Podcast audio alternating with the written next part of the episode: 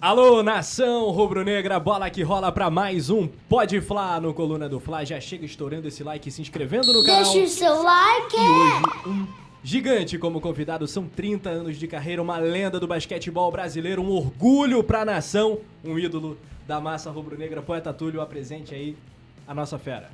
Sou simplesmente José Neto, meus amigos. Simplesmente. Simplesmente, é, porque... José eu- Neto, simplesmente. É, simplesmente, tipo Já tá assim, apresentado. eu tô aqui com um cara que é gigante na história do Flamengo, gigante no basquete é, do clube, brasileiro também, e é uma honra muito grande, tá? A gente vai ba- bater esse É papo, bom que a gente tá conversar, sem né? pressa, né? Ao longo do papo a gente passa a lista completa de títulos do Porra, homem, né? só no Flamengo é um negócio assim, impressionante, né? Bem-vindo ao Pode Fla. Obrigado, obrigado. É um prazer aqui estar com vocês. Obrigado pelo convite.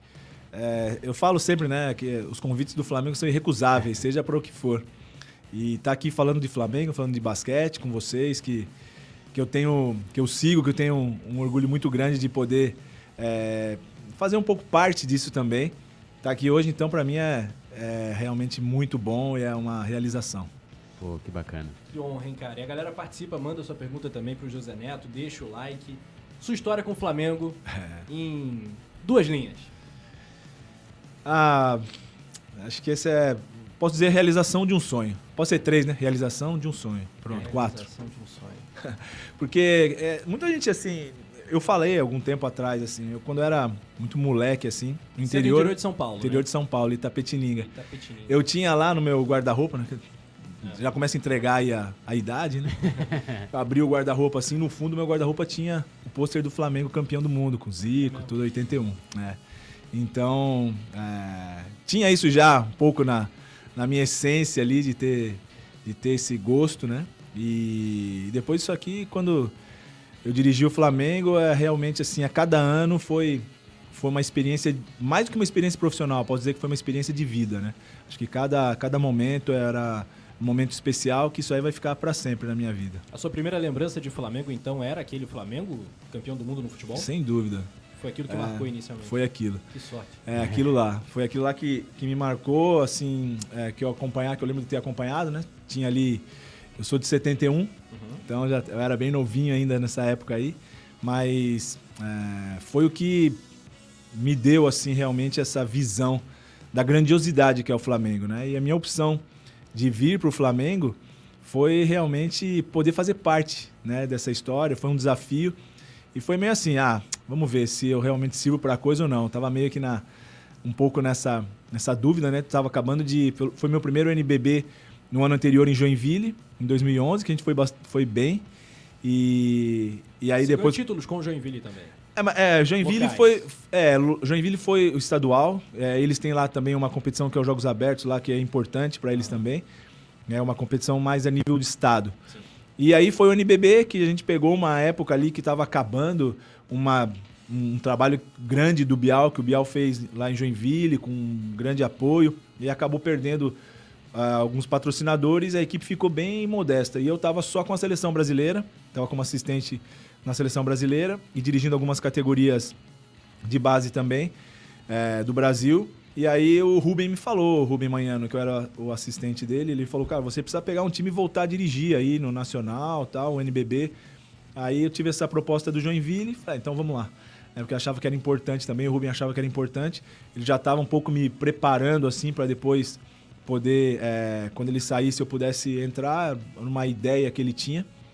E ele falou: você precisa voltar, você precisa voltar a dirigir. E aí foi quando eu fui pro Joinville, aceitei esse desafio aí do Joinville. E aí logo depois veio o Flamengo. Eu falei: não, isso aí é, é irrecusável, isso aí não tem como não ir. E esses caras foram seus mestres. Cara, eu tive assim, na minha carreira, eu, eu- é engraçado porque assim, na minha carreira eu não tive assim. é,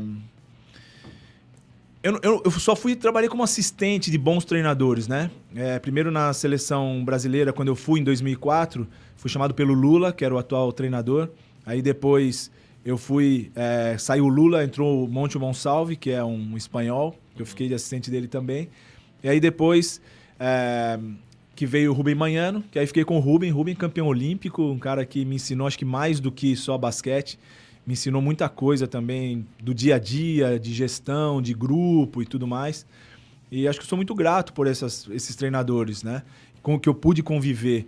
E, e depois, ao longo da minha carreira, É, eu pude ter contato com outros treinadores fora do Brasil também, que a gente vai estudando um pouco, vai vendo como eles trabalham, que eu acho que é uma grande experiência, né? Você poder saber como como que eles trabalham. Acho que é a melhor forma que tem. Muita gente me pergunta como é que é, que, que curso você acha que é importante fazer? Eu acho que o melhor curso é você é, ter a possibilidade de você estar tá vendo como trabalha um treinador, uhum. para você poder se identificar e ver o que você pode fazer, também. o dia a dia. Isso Não aí é só a questão teórica, exatamente, né? prática, sem dúvida. É, sem dúvida, estou muito convencido disso. Para você da sua geração, é, não se inclua nessa. A gente sabe que você está lá na prateleira mais alta. Quais foram os melhores ou são, né? Os melhores em atividade? Em atividade, é. hoje, não, o Gustavo é um bom treinador. Gosto muito do Gustavo. É um Gustavo. bom treinador. O Gustavo foi, foi meu assistente, né? Um bom tempo. Mas, Pupilo, é, né? mas ele ficou muito melhor. Ele ficou muito melhor. O Gustavo investiu bastante na carreira dele, em todos os sentidos. Fenômeno, né? Faz jus mesmo a, a tal que está fazendo hoje, né? De ser o treinador do Flamengo e treinador da seleção brasileira. Está é, fazendo um excelente trabalho. É, gosto muito de como trabalha o Demetrios, o Elinho. Aqui no Brasil tem novos treinadores também, como é, como Léo Costa, lá do Minas. Acho que ele está aproveitando bem a oportunidade. Sem falar aí nos grandes nomes, né? Como Guerrinha, que está aí na luta já há bastante tempo e traz toda essa experiência de um, de um técnico também experiente. E esses são, acho que, na minha opinião, aí um, uns treinadores que estão aí à frente hoje na, no Brasil. É, eu, eu, gostaria de saber, assim, da sua... Você até falou o que, que tem que fazer para ser técnico e tal, mas a sua formação, né? Você... É, eu lembro que uma vez você se pingou no, assim, no Twitter, fotos suas estudando, é. né, vendo outros jogos e acompanhando, e sempre o pessoal elogiando muito né, o fato de você sempre estar ali querendo é, aprender. Queria saber como é que foi sua formação, o que, que você estudou na sua vida, né? É, Bom, eu, eu, eu fiz educação física na USP, né? Acho que isso me ajudou muito. Uhum. A, a, minha formação, ela foi uma formação onde eu fiz o curso de licenciatura, mas naquela época ela não era dividido, bacharel e, licencia, e licenciatura, né? Então eu fiz é, o curso que eles chamam de licenciatura plena, e a minha faculdade é uma faculdade que eu praticamente vivi na universidade. Né? Eu entrava às sete e meia da manhã, saía às cinco e meia da tarde. Então eu ficava, vivia a universidade. Tem quatro anos, era muito conteúdo. Então acho que eu aprendi mais do que só a educação física. Aprendi acho que muita coisa é, da parte mesmo de, de trabalhar com pessoas, de, de saber como, como gerir isso aí. Eu acho que isso aí foi uma coisa que me ajudou muito, que abriu bastante minha mente. Depois dali eu fiz uma um pós-graduação na, na FMU em, em treinamento desportivo. E até quando eu comecei no Paulistano, eu comecei como na escolinha de, de basquete lá do, do, Paulistano e depois eu comecei também a trabalhar com preparação física. Então fiz um, um, curso de treinamento, né, de treinamento esportivo. Acho que isso, isso me ajudou bastante a também a trabalhar naquela época, assim, a gente valorizava bastante essa parte da tecnologia, não tinha muita gente uhum. que trabalhava com isso. Hoje é uma coisa muito comum, mas um tempo atrás a tecnologia era uma coisa complicada. Então, esse fato de eu estudar os jogos, de trabalhar com a tecnologia, de editar os jogos, saber o que o adversário fazia, a gente ganhou muita coisa é, dessa maneira, né? E, e, estudando, sabendo o que o adversário fazia e tentando neutralizar algumas ações. Hoje já é muito comum, hoje já tem vários sites que você consegue ter acesso a isso, né? Vários bancos, bancos de dados é, que já te dá mastigado. Mas isso aí eram horas e horas de estudo, de edição. É, aquela época era até. Nem sei se tem muita gente que mas aquelas fitas cassete que uhum. você colocava. E aí, de, de videocassete, né? Que você tinha que codificar para botar no computador. Era um negócio bastante trabalhoso, que você perdia a noite de sono. Mas foi uma coisa que me ajudou bastante. Na seleção brasileira eu comecei a trabalhar com isso. E depois, acho que isso foi, foi aprimorando com a, a tecnologia, me ajudou muito isso aí também. E aí eu, eu tive mais o conhecimento do jogo, né? Então, mais assim, é como trabalhar e entender bem o jogo. Mas hoje eu estou muito convicto de que, como a informação hoje ela é, é fácil de você adquirir, hoje é, qualquer é, é coisa que acontece, você tá, é muito fácil de você é. adquirir essa informação, antes não era tão, tanto assim. Então hoje eu acho que a coisa mais importante que tem é como você usar essa informação. Então é como você usar e aplicar. Então hoje eu vejo que é, uma coisa que é fundamental para o treinador é, é, como que ele aplica essa informação que ele tem. Não é só o conhecimento. A gente sabe que tem muitos treinadores que conhecem muito, mas que às vezes não, não tem muitos bons resultados. Por quê? Porque não consegue aplicar, fazer a gestão das pessoas, do grupo. Então acho que isso aí é uma coisa que eu estou convicto de que além do conhecimento, o conhecimento é importante, mas acredito que um pouco mais importante do que o conhecimento é como você aplicar e a gestão do grupo. É. A gente tá vendo isso aí no, no futebol hoje, É, né? verdade. Flamengo é isso aí. Hoje a gente vê Dorival, um cara que tá fazendo isso muito bem. É, ele respeitar a identidade do grupo, aquilo que o grupo precisa fazer. E é As o que tá características certo. dos jogadores, né? Exatamente, é saber usar exatamente aquilo que o jogador tem de bom em prol do grupo. Acho que esse, esse é o grande detalhe que o técnico tem que, que não pode que não pode mais ser um detalhe, tem que ser uma coisa importante, né? Porque a gente fala sempre assim, ah, a gente perdeu por um detalhe, ganhou por um detalhe. Às vezes o detalhe é o que vai fazer você ganhar e perder. E ganhar e perder não é uma coisa qualquer, é o que realmente vai fazer diferença. Então acho que o treinador tem que estar muito focado nisso. O que, que aquele jogador pode dar, não para mim, mas para o grupo? O que, que pode potencializar o grupo? Então acho que o treinador tem que ter um pouco dessa visão, além, claro, do conhecimento, porque a ferramenta que ele usa é o conhecimento que ele tem. É, inclusive, inclusive, sempre a gente vê, né, cada vez mais pessoas falando sobre essa coisa, né, ciência no esporte, né, tecnologia, investimento.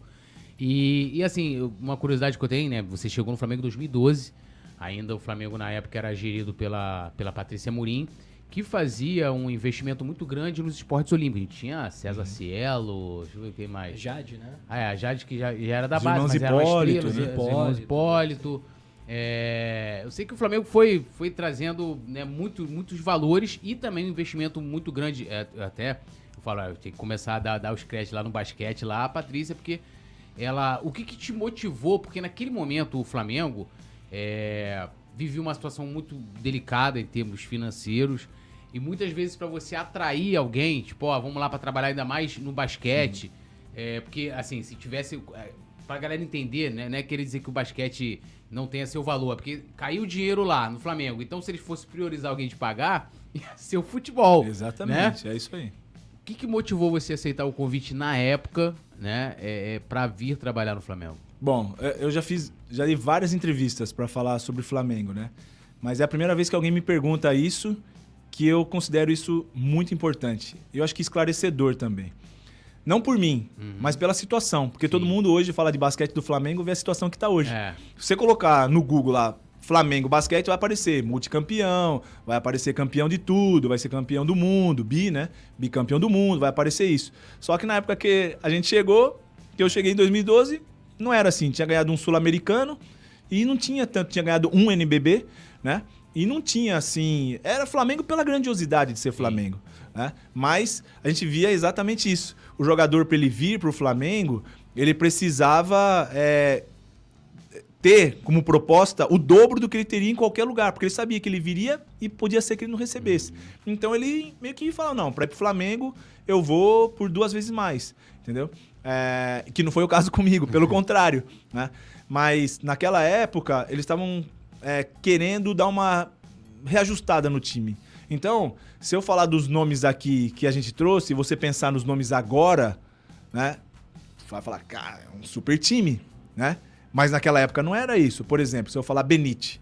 Benite hoje é um super jogador. Sim. Mas naquela época ele era um jogador que tava, era jovem, É. tava se lançando pro mercado, tinha jogado Rio Claro, no Juvenil, depois no Pinheiros, né? E Eram é, apostas, Limeira né? eram apostas. Olivinha já tinha jogado no Flamengo, mas Olivinha estava no Pinheiros com o Marquinhos, que talvez tivessem sido os grandes nomes que a gente trou- trouxe, né? E manteve Marcelinho e Caio Torres. E Duda. Foram esses três nomes que acabaram ficando aqui do, do, do antigo elenco. Eram esses três: Marcelinho, Duda e Caio Torres. E o Marcelinho, logo no começo, teve uma lesão lá do torno, de, de joelho, que acabou rompendo o cruzado e ficou fora dessa primeira, dessa primeira temporada, né? 12, do NBB. 12 e 13. Aham. Ele ficou fora. Ele jogou o comecinho. No primeiro jogo, no primeiro jogo do NBB, ele teve no segundo quarto, ele teve um- uma lesão, rompeu o cruzado e ficou fora o resto do NBB. A gente tentou fazer com que ele voltasse ali na final, mas ele não conseguiu voltar. Mas, assim, é, a gente teve de referência mesmo, a gente acabou criando essa Aham. referência. Então, acho que esse foi um desafio. E ali também, o que me, me motivou, primeiro que era um trabalho novo. Novo em um grande clube. Acho que todo treinador, ele sonha, e eu sonhava muito com isso, né? Eu queria ver muito assim, porque na época eu, eu via o quê? Tinha na minha cabeça muito forte o Sírio, né? Se- Quando foi campeão do mundo. Então, quando o Sírio foi campeão do mundo, aquilo via na minha cabeça e falava: caramba, Quando eu lembro aquela invasão da quadra que veio tal, quando o Ciro foi campeão do mundo no Ibirapuera, uau, aquilo na minha cabeça era muito forte. Então, sempre que me perguntavam, eu falava, cara, o meu sonho o que, é? É ser campeão por um time grande. E quando eu tive a possibilidade de, de o convite, eu tava muito bem em Joinville. Eu, sinceramente, assim, é, minha vida pessoal, né, tava muito. Santa Catarina é um estado maravilhoso de se Muito morar, bom. né? A qualidade de vida. é E eu muito tava em São. Paulo. A minha esposa tinha acabado de, de ter um problema de saúde. E assim, eu falei, não, eu, eu preciso viver um pouco. Então, a gente foi pra lá Ah. com esse propósito também. De estar com a família, né? E, e tá, a gente viver um pouco. E eu falei, não, aqui agora eu fico, porque tava super tudo, tudo dando Legal. certo lá. Né, A gente conseguiu fazer um bom campeonato, a gente... A torcida gostava da gente, lotava o ginásio, assim, tava agradável, O Jack, né? É muito Jack, simpático. né? Jack. É isso aí. Tava, a gente, assim, eu tava me sentindo muito bem, todo mundo gostava de mim, eu, o ambiente era super bom, é, um, foi super acolhedor. E aí veio, eu lembro que o, o, o André Guimarães falou comigo, e na, na época, como a gente foi muito bem, eu tive outras propostas também. E eu lembro que ele falou pra mim, ó, eu sei que você tá tendo outras propostas, mas eu queria que você viesse pra cá, Flamengo isso, assim, papapá. Eu falei, cara, Flamengo é, cara, é um sonho, né? É uma coisa que é um sonho. Só que era um sonho eu sabendo que ia ficar, podia ser alguma coisa complicada também. Mas aí eu coloquei uma. Eu, eu, eu sou muito assim, eu, eu gosto de, do desafio. Eu, eu aceito esses desafios. Se você pensar por minha carreira, desde o começo, paulistano. Paulistano, você falar quem foi o treinador do paulistano antes do José Neto. Porque o paulistano só jogava segunda divisão. É. Foi, com, foi quando a gente começou um trabalho lá que a gente foi na primeira divisão, que depois a gente chegou à final do Paulista, ali jogando pau a pau com o Coque, naquela época patamar. Alex, é, mudou. Né? Foi a primeira vez que jogou um campeonato nacional, nunca tinha jogado um campeonato nacional, foi a primeira vez. Então, uma transformação. Ali depois, quando eu saí dali fui pra Ubra, na Ubra também, a Ubra tava, sei lá, em sétimo no campeonato, jogando uma final com Franca. Né? Ou seja, foi também uma mudança. E aí, quando fui pra Joinville, a mesma coisa. Sabe, em Joinville também é um time que tava desacreditado. Puf, a gente chegou, foi super bem. Eu Jogou na que tu é semifinal. pelo desafio, né? Desafio. E quando foi pro Flamengo, foi a mesma coisa, só que eu coloquei um desafio pessoal. Eu falei, bom, eu quero ver se eu dou pro negócio ou não dou. Eu quero ver se eu vou ser um técnico de dirigir time de desafio, de alguma coisa, ou vou ser um técnico para ganhar título. Porque eu queria isso aqui, eu quero, quero vamos ver qual que é a capacidade que eu tenho, um desafio que eu fiz para mim mesmo. Ou vou ser um técnico de para fazer um time que não é nada a disputar alguma coisa, Sim. Mas vai ser um, um- um treinador para num clube grande poder ganhar. E aí foi esse um dos motivos que eu vi. E foi no começo foi difícil, porque era- foi uma transição mesmo, né, da, da gestão. E eu lembro que a gente ficou assim um tempo sem receber o salário, tipo quatro, cinco meses. É porque foi, tinha um lance com a, com a TIM, né? Tinha É. uma parceria que ainda demorava. foi tinha- complicado isso aí, mas assim teve muito tive muito apoio assim dos de quem tava ali no, no momento, né? O grupo também se fechou muito. Foi um grupo que eu gostei muito de trabalhar, esse do primeiro ano. A gente se fechou muito, a gente sabia das dificuldades, era muito difícil. Imagina, para os jogadores, quatro, cinco meses sem receber. Entendeu? É, é difícil. Mas quando tu chegou, já Né? tava já, já, já nessa dificuldade? Não, foi logo depois, assim, acho que foi meio como já como uma transição mesmo. Hum. né? E, e aí essas coisas foram sanadas. E acho que foi a última vez que acho que o Flamengo ficou devendo alguma coisa para alguém. E as coisas realmente mudaram. Né? Então, é, eu vejo que essa foi uma mudança também que a gente conseguiu fazer. Hoje, você trazer um jogador para o Flamengo, se o Flamengo, se tem um time que dá oito e o Flamengo oferece seis, o cara quer vir para jogar no Flamengo. É diferente. É. Mudou, isso mudou. É claro que é tudo uma, uma junção de coisas, né? Também pela gestão, por tudo que foi a credibilidade, toda a estrutura que se criou, acho que tudo isso vai contribuindo. Mas acho que é importante, né? é, ver esse tipo de, de mudança. Quando você me, me perguntou o que, que te fez, né? Sabendo de todas essas dificuldades, foi realmente isso. É, eu gosto do desafio, gosto de transformar os lugares. É, quando foi para o Japão foi a mesma coisa. Agora, lá em, em Angola, na África, é a mesma coisa, né? Faz dois anos que a gente não, não perde a competição lá, invicto. Nós somos invictos há dois anos. Então, acho que são coisas que, que me movem. Né, que, que faz com que no basquete feminino, a mesma coisa, né? Fazia 28 anos que o Brasil não ganhava um Pan-Americano. Na minha primeira competição a gente ganhou a medalha de ouro do Pan-Americano. Então acho que são coisas que me movem. E no Flamengo não foi diferente. Só que a diferença é de, de ter essa conquista na grandiosidade que é o Flamengo. É, até porque, assim, o, o- lógico, o Flamengo, o futebol é, o, é o, né, o seu principal esporte e sempre teve as modalidades. O Flamengo é histórico, né? Um dos grandes, uma das grandes, um dos grandes clubes olímpicos né, do Brasil. E o basquete, ele andava ali, eu lembro que a gente estava até falando ali, né, nos bastidores, teve a época do Oscar, que foi quando teve uma visibilidade muito grande. É, o Oscar já em fim de carreira e tal. E depois o, é, o basquete só passa mesmo ser falado assim, tipo, da galera, igual tava te falando, pô, ia pra jogo, eu comprava ingresso pra poder ir no Tijuca. E a gente pode falar assim, não é porque o Neto tá aqui, mas é, basquete do Flamengo antes do Neto depois do Neto. É um negócio assim, É uma revolução. revolução, total, Revolução. pô. É, Revolução. o que aconteceu foi que que o legal também, que é importante, que a gente não criou só um time é, que venceu, a gente criou uma mentalidade vencedora. vencedora, uma estrutura vencedora. Então a gente conseguiu fazer umas coisas muito bem é, feitas, ou seja, a gente criou uma equipe multidisciplinar que, que agiu muito bem, a preparação física, a fisioterapia, o médico, a parte administrativa, a gestão, com a chegada também do Marcelo Vido, né? Quando o Marcelo Vido veio para essa gestão, um cara que conhece mais do que ninguém o basquete. Então, é, acho que são, são coisas que foram agregando, né? Que, que foi, foi melhorando. Eu acho que isso foi uma coisa que é, potencializou, a gente criou essa, essa identidade. Eu acho que isso aí acabou outras equipes, como a gente começou a ganhar muito, outras que- equipes começaram a ver, o que, que esses caras É. têm, o que, que eles fazem. Então, isso eu acho que é interessante. A gente ter criado essa estrutura e essa mentalidade vencedora. Acho que mais do que os títulos, porque o título, ele.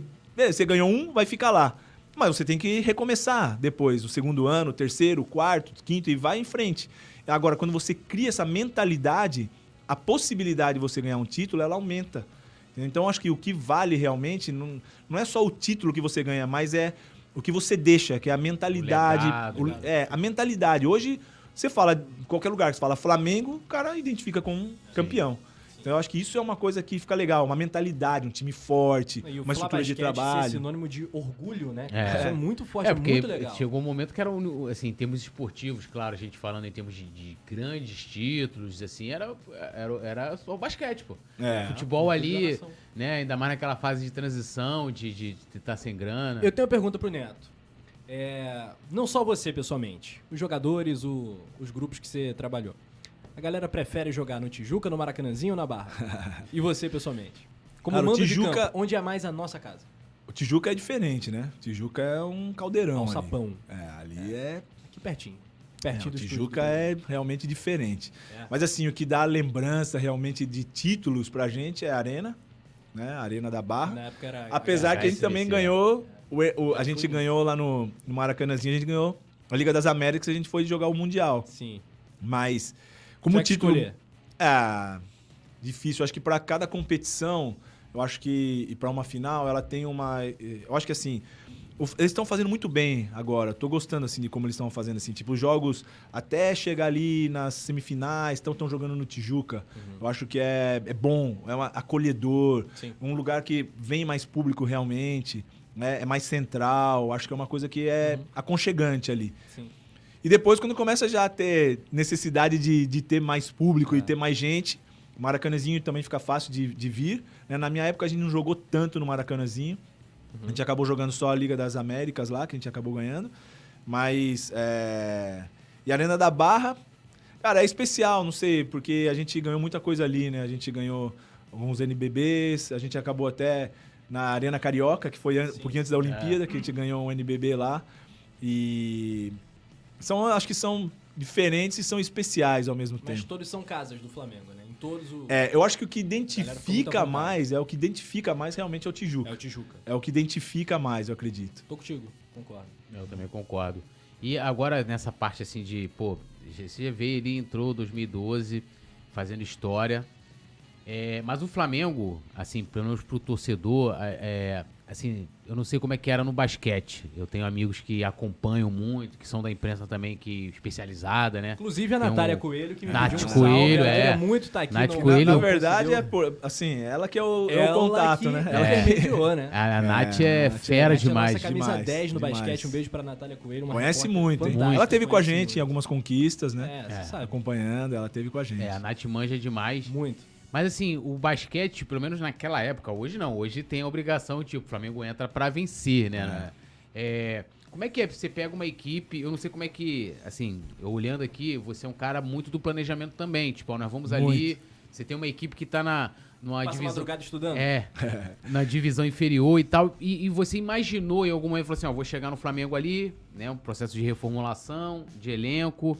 É, pô, meu objetivo é ser campeão mundial. Ou isso não teve, você falou, não, vou chegar lá primeiro, vamos fazer reformulação, a gente ganha NBB e vamos indo devagarinho, como é que, como é que foi? É, tem assim. ah, Eu sempre pensei numa grandiosidade, assim, do que representa realmente o clube. Então, por exemplo, muita gente vinha falar pra mim assim: ah, o que você espera da temporada? Cara, eu no Flamengo, eu não posso esperar outra É. coisa a não ser campeão. falar, é. Se eu falo, ah, não, vamos ser competitivo, cara, não serve pra estar no Mesmo Flamengo. que internamente Não você sabe serve. que não vai É dar claro, campeão, é claro. tem gente que Não, até o torcedor. Exatamente. Você já perde até o torcedor. O cara É, fala, eu- "Ah, o cara vai entrar ali e fala que o não, Flamengo não vai ser não campeão." serve, entendeu? Na minha opinião. Acho que é pela grandiosidade que é o clube, pela grandiosidade que representa o Flamengo, você não pode chegar a você competitivo. Não, isso é pra time que é, tá ali realmente pra isso. Tem que O Flamengo ambição. não. Exatamente. Tem que... A ambição, ela é independente do recurso que você tem. Claro. É independente. Você Lógico. pode ser É uma ambicioso, não palavra tem que uma problema. conotação horrível, mas no esporte ambição é, tudo. É claro, entendeu? Então, eu, sim, desde o começo, quando a gente, quando eu vim pro Flamengo, eu pensava numa coisa grande. E a gente sabia que esse caminho qual era, entendeu? A gente tinha que ganhar um NBB, depois a gente tinha que ganhar a Liga das Américas pra poder jogar um campeonato mundial. Você imaginava chegar ao título Entendeu? mundial? Cara, eu vou, eu vou confessar assim que assim, eu não sei se eu imaginava, mas que eu sonhava, eu sonhei sempre. Entendi. Sempre sonhei isso, né? Até me perguntaram, uma, uma época me perguntaram, foi da TV Fla, a Carol, eu lembro que ela me perguntou numa entrevista, é, depois do Mundial, prime- antes do Mundial, ela falou assim, qual que é seu sonho? Eu falei, cara, meu sonho é ganhar um Mundial. Pelo Flamengo. Um time grande, como eu falei, eu lembro do Sírio, vem muito na minha cabeça. Agora tá, né, um título, campeão mundial. No Flamengo é diferente. A grandiosidade que tem é, é pra vida toda, é pra vida toda isso aí. Na não, hora não cai tira. a ficha, eu levo alguns dias. Como Cara, é que é? leva. Que eu lembrando, eu fico arrepiado. Que imagino Leva você que, anos, porra, cara. o Leva cara. até assim. é- é- é- Realmente é diferente. É diferente, né?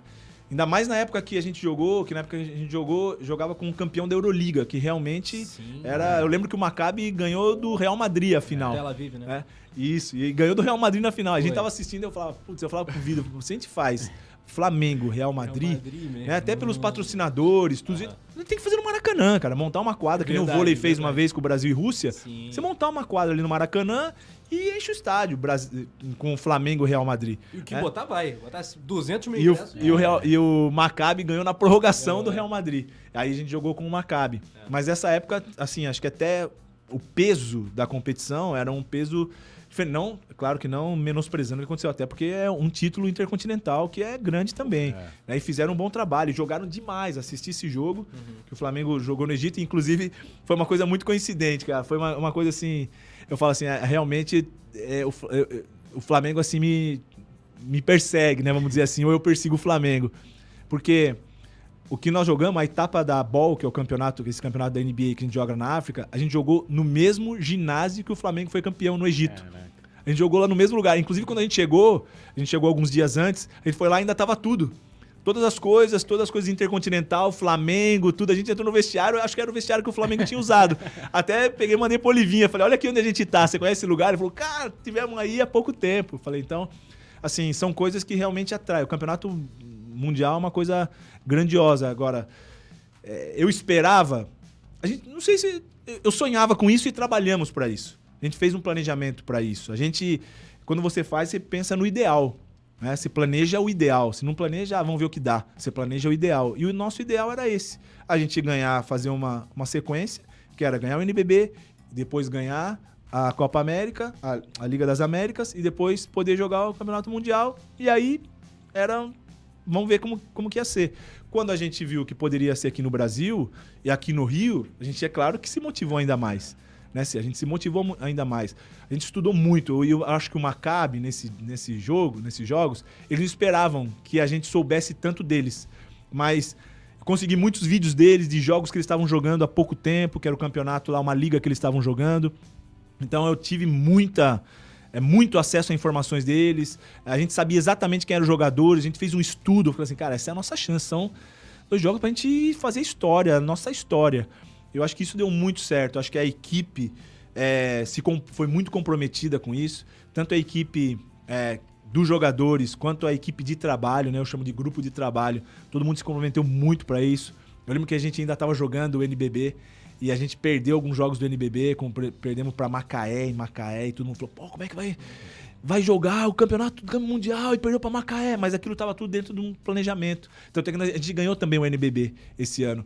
Então acho que são coisas que é, eu acredito muito no planejamento, né? E, e, o Diego Falcão, que é o preparador físico, que está comigo até hoje, em 15 anos que a gente trabalha junto, está comigo também agora, tanto no feminino quanto lá na África. A gente trabalhou muito bem isso, acho que a gente conseguiu seguir muito bem isso. Né? Tanto os jogadores, toda, todo o grupo de trabalho, acho que foi uma coisa que foi realmente uma realização de sonho e uma concretização de que você planejar e tentar executar o mais próximo possível daquilo que você planeja, a possibilidade de você ganhar é grande. Não, e, e, assim, uma coisa. É, a torcida ali, assim, e eu tô falando da galera que é muito mais futebol. Você tem noção? Eu trabalhava num, num, num terminal de, de containers, né? Lá no Caju. Aqui no, lá no Caju, aqui no Caju, no Rio. Uhum. E aí, todo mundo, a peãozada também, trabalhava no meio ali perto, do, junto com a peãozada. Ó, oh, hoje tem um jogo de basquete do Flamengo. E ligou a TV para assistir. Por quê? Porque ali é, vocês acabaram virando a nossa única possibilidade de vencer alguma coisa grande. entendeu? Foi, foi mesmo. E, Essa e, época foi assim. Então, se foi uma importância tão grande, eu, eu, nunca fui muito do basquete, né? Tipo, de acompanhar e tal, uhum. aquela coisa. Aquela época ali, como eu falei, ia e vocês, porra, vocês ali supriram né, um vazio que a torcida do Flamengo estava é, sentindo e até mesmo aquele afago de, pô, voltamos a vencer. É, um, um, título mundial, né? Aquela, a gente tem aquela coisa do futebol, não querendo desmerecer o sul-americano também sensacional, mas, pô, você tem, você tem assim, noção disso? Assim, vocês têm noção do que vocês representaram ali para nós, torcedores, também pra galera do futebol? Eu vou ser bem sincero, assim, eu comecei a ter um pouco essa dimensão quando eu, quando eu vi, por exemplo, Zico, Júnior, ali vibrando com cada cesta, entendeu? Uhum. Indo pro jogo. Falei, cara, esse negócio é, é grande mesmo, entendeu? Eu, eu imaginava que era grande, mas tô vendo que é demais. E depois chegar, por exemplo, hoje eu, eu, converso muito com o Zico, tenho um bom relacionamento, até porque a gente acabou se encontrando no Japão, Sim. né? Sim. E depois quando eu fui para lá. E antes, tanto antes de eu ir pro Japão, como depois ir lá no Japão, eu tive um bastante contato com ele. Quando o time dele foi jogar na cidade que eu tava, a gente foi jantar e tudo mais. E falo frequentemente Legal. com ele. É, mas eu vejo assim, tem uns vídeos que eu mostro é, em algumas palestras que eu dou, que é da final do Mundial e aparece uma cena do, dele vibrando com a cesta, sabe? Fala, a gente causa isso num cara que é, que é o que ele que é, né? Então acho que aí você começa a ter realmente a dimensão da grandiosidade que é isso. Mas é, realmente foi uma surpresa, assim, sabe? Uma surpresa. E a ficha cai depois de muito tempo, quando você começa a ver as coisas, quando você sai, né, do seu do seu meio e, e as pessoas reconhecem aquilo e falam, pô, isso aqui foi grande. É. Né? Quando, por exemplo, eu estava em, sei lá, em outro país e as pessoas falam, é, isso tem um, um, peso muito grande, realmente. A gente falava aqui antes de entrar, né? O que move o Flamengo, que é o Flamengo no interior de São Paulo, né? É, a gente sabe muito... que os times de São Paulo não têm essa penetração é, no estado do Rio. É. O Flamengo é o único time verdadeiramente nacional em todos os estados. Isso não, é... é impressionante, né? Impressionante. E, e assim, é, é, marca assim, até que você fala assim no basquete, como tem torcedores que são tão é, apaixonados. Ou mais. Ou mais. Tem cara que né? acompanha o basquete. Não, acompanha futebol muito. Ah, é, imagina, ó, já vai. tem. É, vai, quatro anos, né, uhum. que eu saí do, do Flamengo. Dez anos que eu entrei. Sim. Quatro anos aí que eu saí. E é impressionante como a gente sai. Na assim, rua, eu saio. Como é que é? Cara, tem muita gente que ainda. Ah, esse é o Zé Neto. Obrigado, saudações, rubro-negras e tal. É, é, assim, fica marcado, não tem jeito. Eu fui agora com meu filho para assistir o jogo lá no Maracanã. Falei com o Marcelo lá, o Plaizan, ele até conseguiu para eu levar meu filho, que meu filho é doente, doente, doente. E aí, como a gente tá na África e a gente vai ficar pouco tempo aqui, precisava levar ele de qualquer jeito, que ele precisava ir pro Maracanã. E a gente conseguiu ir para esse jogo. É impressionante, quando a gente chegou, Assim, a gente foi ali pro camarote, mas ali já, você já vê a torcida ali embaixo. É, Zé Neto, valeu. Assim, o reconhecimento, isso é, é, bacana. Acho que isso é, move a gente também, entendeu? Assim, você vê, pô, valeu a pena, sabe? É uma coisa que ficou realmente. Porque é, é, a gente, eu, eu penso muito assim, né? A gente. Uma hora a gente vai embora, né? Uma hora a gente vai deixar de estar tá aqui, mas tem uma maneira da gente, né? O Cortella fala isso, tem uma maneira de você não, não ir embora. Quando você fica nas pessoas, você Sim. fica em algum lugar, você fica na memória de alguém. Essa é uma maneira de você ficar eternamente, é única. Né? Não tem como, porque uma hora a gente vai embora. É, Então eu acho que quando você realmente sente isso, você fala assim, pô, valeu a pena. Sabe? Eu acho que ficou alguma coisa. Legal. Então, por exemplo, as vitórias que o Flamengo tem hoje, eu, eu curto também. Que bom. Porque, assim, é uma coisa que ali você tirou da inércia e agora o negócio uf, foi embora, sabe? É, é bacana. Você é uma coisa que vai perpetuando. Então eu, fico, assim. é, eu fico contente com essa situação, né? Meu filho, por exemplo, meu filho é. é- Eu falo doente porque você precisa ver até uma curiosidade. Acho que essa é a primeira vez que eu falo isso em qualquer entrevista, assim. Quando eu saí do Flamengo, é, meu filho ficou doente, cara. É mesmo? Mas ficou doente assim, de, eu não sabia. Ele ficou, começou a ficar doente, com febre, e não queria nada. Ele é super ativo. E não queria nada. E não falei, pô, cara, eu, eu falava pra minha esposa, cara, o que tá acontecendo com o Matheus? Tá estranho. E nada, pô, e media febre. E eu falei, cara, vamos lá brincar, vamos lá fazer. Não queria, ficava ali. Ele é Que super. ele tinha? É, agora ele tem 14, já tinha 10 anos. Uhum. E, cara, não queria o quê? Vamos, vamos ali brincar, jogar futebol? Não, não queria, não queria, não queria. Aí, cara, levamos no hospital. Falei, cara, esse cara tem alguma coisa, vamos ver o que que é. Aí chegamos no hospital, fez tudo quanto é exame, nada, nada. Aí até que a médica pegou e falou assim, cara, aconteceu alguma coisa nesse período diferente? Aí eu, eu falei, ah, eu saí do meu trabalho. Daí, mas você trabalha? Porque fala, ah, trabalho, contei, né? Sou técnico de basquete e tal, assim dela. Ah, e ele, daí eu falei, bom, sabemos como vamos resolver então. Tinha um jogo do Flamengo no Maracanã. E aí eu falei pra ele, cara, vamos lá no jogo? Ele já mudou. Mas como assim? Ah, vamos lá no Maracanã no jogo. Ah, mas você pode ir? Eu, claro que eu posso, cara, por que não? Falei, eu só não vou ser o técnico do basquete, mas sou Flamengo, pô. Você não é Flamengo? Só porque eu não sou. Mas, mas eu posso ser Flamengo? Mas claro, cara. Vamos lá no jogo. E eu fui no jogo. Cara, quando chegou no jogo, cara, mudou completamente. Até fui eu, ele minha, minha esposa. Até ficou meio. E eu lembro que, que eu cheguei assim, e aí, cara, eu, entrei, quando eu cheguei, saí do Uber, eu entrei assim, cara, já veio um monte de gente. Foto, foto, não sei o que lá, papapá. Aí o Zé Neto, tira uma foto. Cara, tiveram que os seguranças do Flamengo me tirar dali, junto com ele, minha esposa, assim, me levar e levamos, levou, me levou pro camarote. Cara, nessa aí, ele. Ele disse que ele falou pra minha esposa, eu não vi, mas ele falou pra minha esposa, pô, eles ainda gostam do meu pai, eles ainda gostam do meu pai. Cara, depois desse dia, ele não tem mais nada. É, Ele, ele Você achou que, que. É, que ele vê- achou que ele ia perder aquilo que ele mais gostava, que era o Flamengo. Pra você ver a dimensão que é o Flamengo na vida da gente, entendeu? Então, o que que causa isso? Então, eu sempre gosto. Agora em Angola, são quatro horas pra frente. Quando começa um jogo lá, nove e meia, que é aqui, uma e meia da manhã lá, ele não dorme, cara.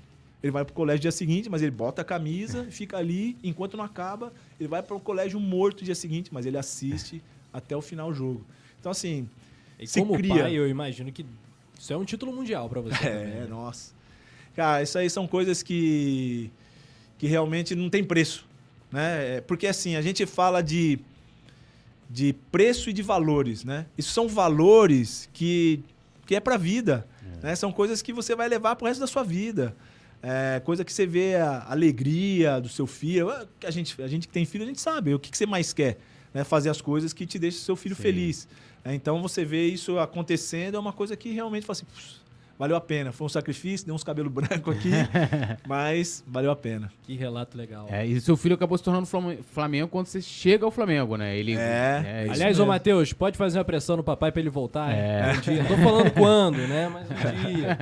Vamos, bora. Temos uma fera no comando do Flamengo também. Queria que você falasse do, do título mundial de agora, né? Ah, Do foi. contra o São Jogou Pablo muito, Burgos, né? É, o Burgos. O Burgos até essa temporada, o Burgos não foi tão bem. Na semifinal que foi mais difícil. A gente narrou, a gente fez a transmissão. É. Foi contra o. Como é que é o nome O dele? São Paulo Burgos. A semifinal. Ah, a semifinal foi com o time da NBA, Isso. né? O da D-League. Da D-League, exatamente. É, o da D-League, o do Magic. Exatamente. Foi o que, que time você do Magic. da campanha do Flamengo? do Cara, eles jogaram, eles estavam muito preparados. É. Eles fizeram realmente um planejamento pra ganhar o Mundial. E eles executaram muito bem. Eles jogaram muito bem. Os jogadores estavam muito conscientes do que precisava. É, O Zamalek foi o time que nós perdemos na, na Ball, né? O time do, do- do Egito. Ele se classificou porque eles ganharam a, a competição que nós jogamos, que é a Ball. E nós perdemos só esse jogo para eles na semifinal. Eles fizeram a final contra o time do Monastir, da, da Tunísia, e ganharam e foram jogar Intercontinental. Senão, poderia até, imagina, poderia até estar jogando lá também com o meu time na, na, na Intercontinental. Mas é, achei que o Zamalek também mudou a estrutura dele jogarem, mudou, mudaram os jogadores. Jogando como local sempre é difícil, mas o Flamengo acabou não cruzando porque o Zamalek perdeu para o Burgos. E aí fez o Flamengo e Burgos a final. É, achei que foi muito determinado, jogou muito bem. Eles fizeram uma estratégia de jogo que deu muito certo. É, acho que, na minha opinião, foi um dos melhores jogos que o Flamengo fez na temporada. Um dos melhores jogos. Eu acho que aquilo ali realmente eles mereceram. Muito merecido. Né? Muito merecido, muito, muito merecido. Sem dúvida nenhuma, era o melhor time daquela, daquela competição, sem dúvida nenhuma. É, e, e eu acho legal, assim, que você estava falando do, dessa coisa do, do, legado vencedor, né? Que você, você acabou deixando. E, e como é que é para você, assim, esse lado... Hum. Você continua acompanhando, né?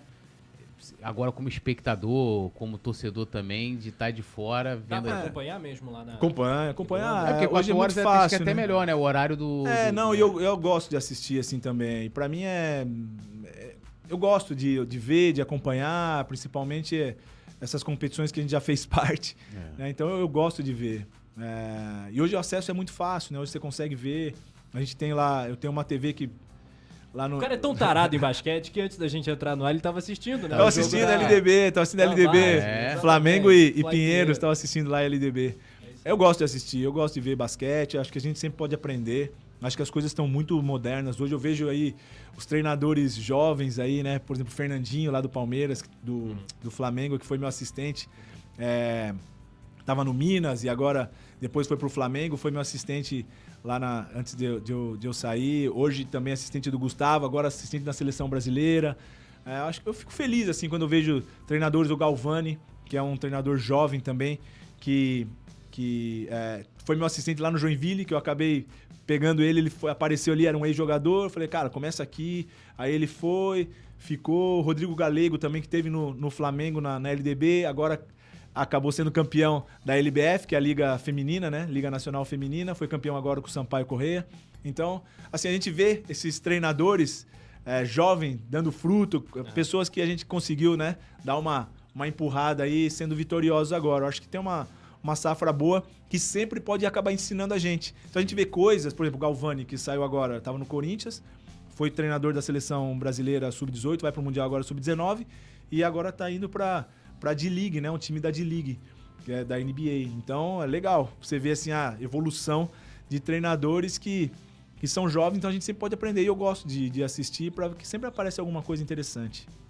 É, e você estava falando né, do, do, da NBA. O que diferencia assim é, os americanos serem tão bons em, em basquete? Assim, é um negócio é, é, impressionante, assim, a disparidade do que do esporte que eles praticam né, na, lá eu não sei se é a estrutura, se é. Eu, eu tava até antes, né, é mais cedo pensando, até a gente perguntar também, por exemplo, a gente, a gente fala muito do futebol e a gente cobra muito estrutura. Por exemplo, o Flamengo montou um CT de primeiro mundo lá pro, pro, pro futebol. Mas eu não vejo, não, isso não, não só o Flamengo, mas todas as outras equipes, é, de ter também uma estrutura pro basquete, tipo uma estrutura para base, um centro de treinamento. Eu não sei como é que é, eu sei que a NBA, a NBA lá, a organização ela tem uma estrutura, né, gigantesca, mas não sei as equipes né?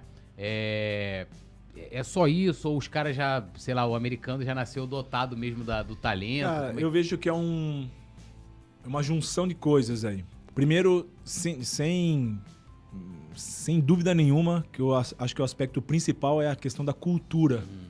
do esporte e a cultura do basquete que existe nos Estados Unidos. Então, isso aí é uma coisa que vem desde a formação né? Desde a escola, lá quando eles entram no pré, lá na infantil mesmo, lá embaixo. E eles vão crescendo, high school, depois o college. Então eles vão se formando com essa cultura. Né? Então eles vão se desenvolvendo nesse, nesse aspecto assim.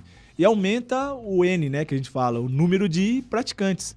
Porque não é só o tamanho do país. Muita gente fala assim: "Ah, você vê a Argentina, o tamanho que é a Argentina e o tamanho que é o Brasil. Como é que o Brasil, a Argentina pode ser tão forte assim no basquete, de ter tanta. Né? E o Brasil não. Porque é o número de praticantes. Então, o que a gente sempre fala aqui é você tem que tentar aumentar esse N. Porque se você aumentar a quantidade de praticantes, você consegue ter também dali ter uma competitividade maior né? Uma competitividade maior. É lógico que você não pode esquecer, que é uma coisa que a gente está fazendo um pouco agora no basquete feminino, é trabalhar com os formadores. Por quê? Pensa bem. É, Se você vai, por exemplo, uma aula de spinning, que você vai numa aula de spinning, se você sabe que o professor é bom, a aula vai estar como? Lotada. Sim. Entendeu? Então, se o professor não é bom, ninguém vai. Então não adianta você querer aumentar o número de praticantes se você não tem quem vai ensinar. Não vai ficar. Então você tem que trabalhar também com os formadores. É a gente está fazendo um trabalho aí no basquete feminino para isso, porque o basquete feminino ficou esvaziado. Sim. O Brasil é um dos quatro países do mundo que é campeão do mundo, né? Só Estados Unidos, Austrália, Brasil e outra era a União Soviética, que já não existe mais, que agora está tudo dividido. Então, praticamente três países que são campeões, campeões do mundo e o Brasil é um deles. E o basquete feminino não é tão Potencial extraordinário. exatamente, entendeu? Né, Então, o título sul-americano agora. É. Estão numa batalha. A gente quer saber da preparação também É. para os Jogos de Paris. É, então, essa aí faz parte. Mas a gente tá fa- fazendo esse, esse trabalho. Então, acredito que muito que a diferença do americano, que Ah. tem essa visibilidade, que acho que já tá diminuindo bastante em relação ao resto do mundo, né? Porque até porque A diferença você acha que tá caindo? tá caindo. Tá caindo porque se você pensar, os M- pensa nos MVPs Uhum. da NBA. São caras que são estrangeiros. Sim, Jokic, sim, né? O Importando tudo. É o, Como, o produção? Antetokounmpo. Antetokounmpo. Hoje eu tava vendo o jogo lá também, que foi um pouquinho antes da Sérvia e Grécia. Sérvia com Jokic e a Grécia com Antetokounmpo. né? então, você vê ali o duelo entre os dois, ganhou a Sérvia, que foi na Sérvia, na prorrogação ganhou. Então, você vê ali que já tem duelos de, de MVPs da NBA. Então, saiu um pouco, né? Tanto é que os Estados Unidos, ele foi campeão olímpico agora, mas você vê que já tem, eles perderam para a França na primeira, na primeira fase. Então você já vê que tem um, uma, uma competição maior ali entre eles, né? E, mas eu acho muito que é isso, é, é a formação, é, é a cultura, é o trabalho que existe. É claro que também estrutura, É, investimento. E, e como liga, né? Que acho que foi o- até a, a pergunta do Túlio. é, você acha que o, a Liga Brasileira, a NBB, é, ela tá o quê? Num top 5 mundial, top 10? Em que lugar a gente tá? Ah, é hum, difícil falar isso. Quais são os mais É, fortes do mundo hoje? Ah, a CB.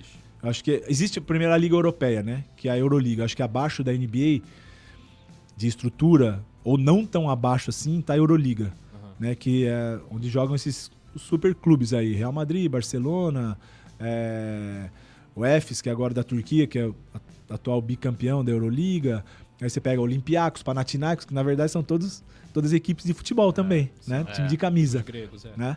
É, o Bayern agora tá também, de Munique.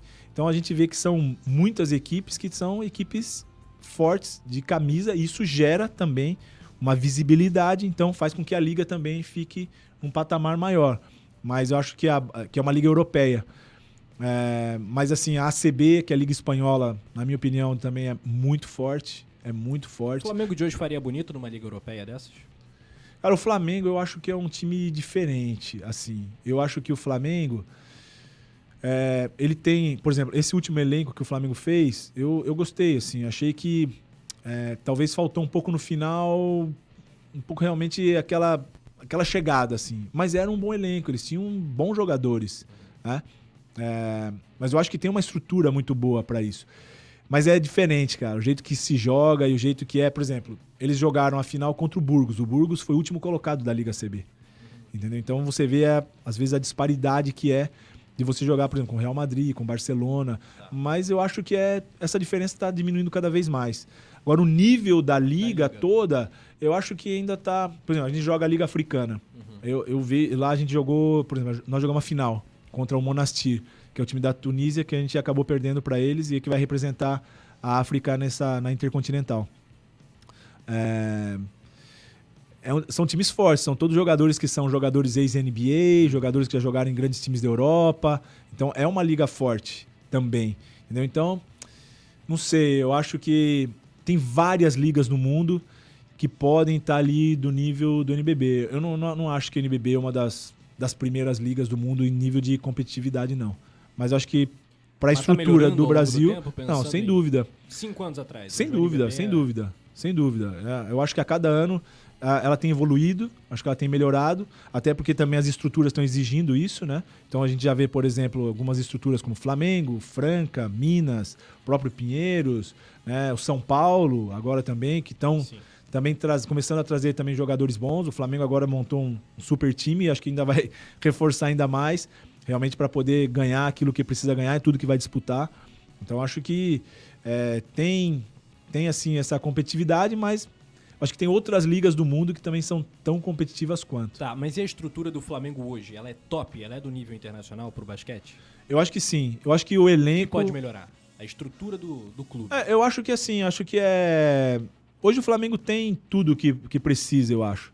Talvez se tivesse um, uma, uma quadra melhor para ele poder treinar. é, não que a Gávea seja ruim, mas eu acho que pode ser melhor, né? Pro nível que o Flamengo que o Flamengo quer jogar, o nível que o Flamengo quer atuar. Eu acho que pode ser melhor, como por exemplo fez o futebol. O Ninho não era ruim, mas deixou muito melhor. Sim, Aí claro. sim, é, porque assim, tem a, a, a expectativa que você tem de resultado e o que você tem de realidade. Eu acho que você precisa alinhar isso. Né? Porque a expectativa sempre vai ser alta. Você não tem como no Flamengo, como eu falei anteriormente, não tem Certo. como no É Flamengo. uma megalomania, né? Não tem como no Flamengo você falar, eu vou disputar um campeonato. Não, você tem que ir pra ganhar o campeonato. Não tem como. Só que você tem que também ter a estrutura compatível para isso. Com quem você vai disputar esse campeonato? Como que são os outros lugares? Cara, eu vejo, por exemplo, na África, eu falo África. Putz, África, como é que- cara, na África tem lugares. Petro Luanda, né? é o- É o Petro de Luanda. Cê- cara, tem na África, tem lugares que você fala assim, cara, né, como é que pode. Por exemplo, a gente joga em Ruanda as finais. É, a gente jogou também no Senegal. Você vê a estrutura que tem no Egito, ali onde o Flamengo jogou Fantástico as finais. arena, né? Pô, é um negócio sensacional. Melhor até que no Brasil ou equivalente? Não, melhor. Melhor, melhor. É melhor, assim. Tem coisa assim. Falta é- o ninho do urubu pro basquete. Falta. Eu acho que isso aí, eu acho que dá uma. Se o Flamengo tivesse isso realmente, assim, ia falar, cara, esses caras são realmente diferentes no continente, assim. E realmente pra jogar. Por exemplo, eu fui. Eu visitei Real Madrid, eu tive no Real Madrid um tempo. Você, você vê o centro de treinamento do Real Madrid, você fala, cara, De basquete. de basquete, De de basquete. né? Na, na cidade do Real Madrid, onde fica lá é, toda a estrutura do basquete. Você vê, são cinco quadras, uma do lado da outra, fora o ginásio que eles jogam, ou seja, é, é diferente. Valência, por exemplo, que é uma outra, Mega clube também. sabe? São coisas que acho que às vezes para a estrutura do basquete, se o Flamengo tivesse isso, iria ter, né? Ia, ia É. construir lá a Arena McDonald's que ia Isso. ter e acabou não, não saindo. Mas eu acho que assim é, é fazer o melhor que você tem na condição que você tem, né? Até que você tenha uma condição melhor para fazer melhor ainda. Cortella de Cortella novo. Ah, também. moleque. né? Mas essa é, a- é, a- é o que realmente você precisa pensar para fazer e acredito que é isso que o Flamengo faz. Aí o Flamengo poderia ser até, porque assim, eu acho que no, que no, no Brasil, olhando o Brasil, até pela história, tanto da seleção, os times, a qualidade dos times, as disputas, né? Cada ano vai ficando cada vez é, é, né, mais, mais. A rivalidade vai aumentando, a qualidade das equipes também. Mas, por exemplo, se o Flamengo chegasse e falasse, olha, eu vou investir aqui. Eu, eu vou além ali, além até daquela arena da, da McDonald's lá que queriam construir. Mas tipo, falou, pô, vou construir aqui um CT. Sei lá, o Real Madrid tem cinco quadras, eu vou montar um CT com três, né? É. Tipo, um pro profissional, pra base, né? E, e- e- e vamos trabalhar aqui. De repente, o Flamengo poderia ajudar até, porque tem muita visibilidade, só por ser Flamengo já é uma coisa né, Sem dúvida. É, é grande. E poderia ajudar Digo no mais, futebol o Flamengo tem uma responsabilidade né, Também, de puxar esse também. Não, eu falo isso porque, assim, a gente olha para os Estados Unidos, é, é- é, assim, você tava falando, né, já desde lá da, lá da base, o cara já lá no começo dele no colégio já, já tem o basquete, e isso já tem no lance da cultura própria mesmo. Você pega qualquer história, né, de, é, nos Estados Unidos, você vê que o cara ali torce para um time de basquete, jogou basquete ou joga basquete de fo- forma recreativa, no lazer. A gente no Brasil tem muito pouco isso, que aí entra essa, essa questão que você falou da cultura.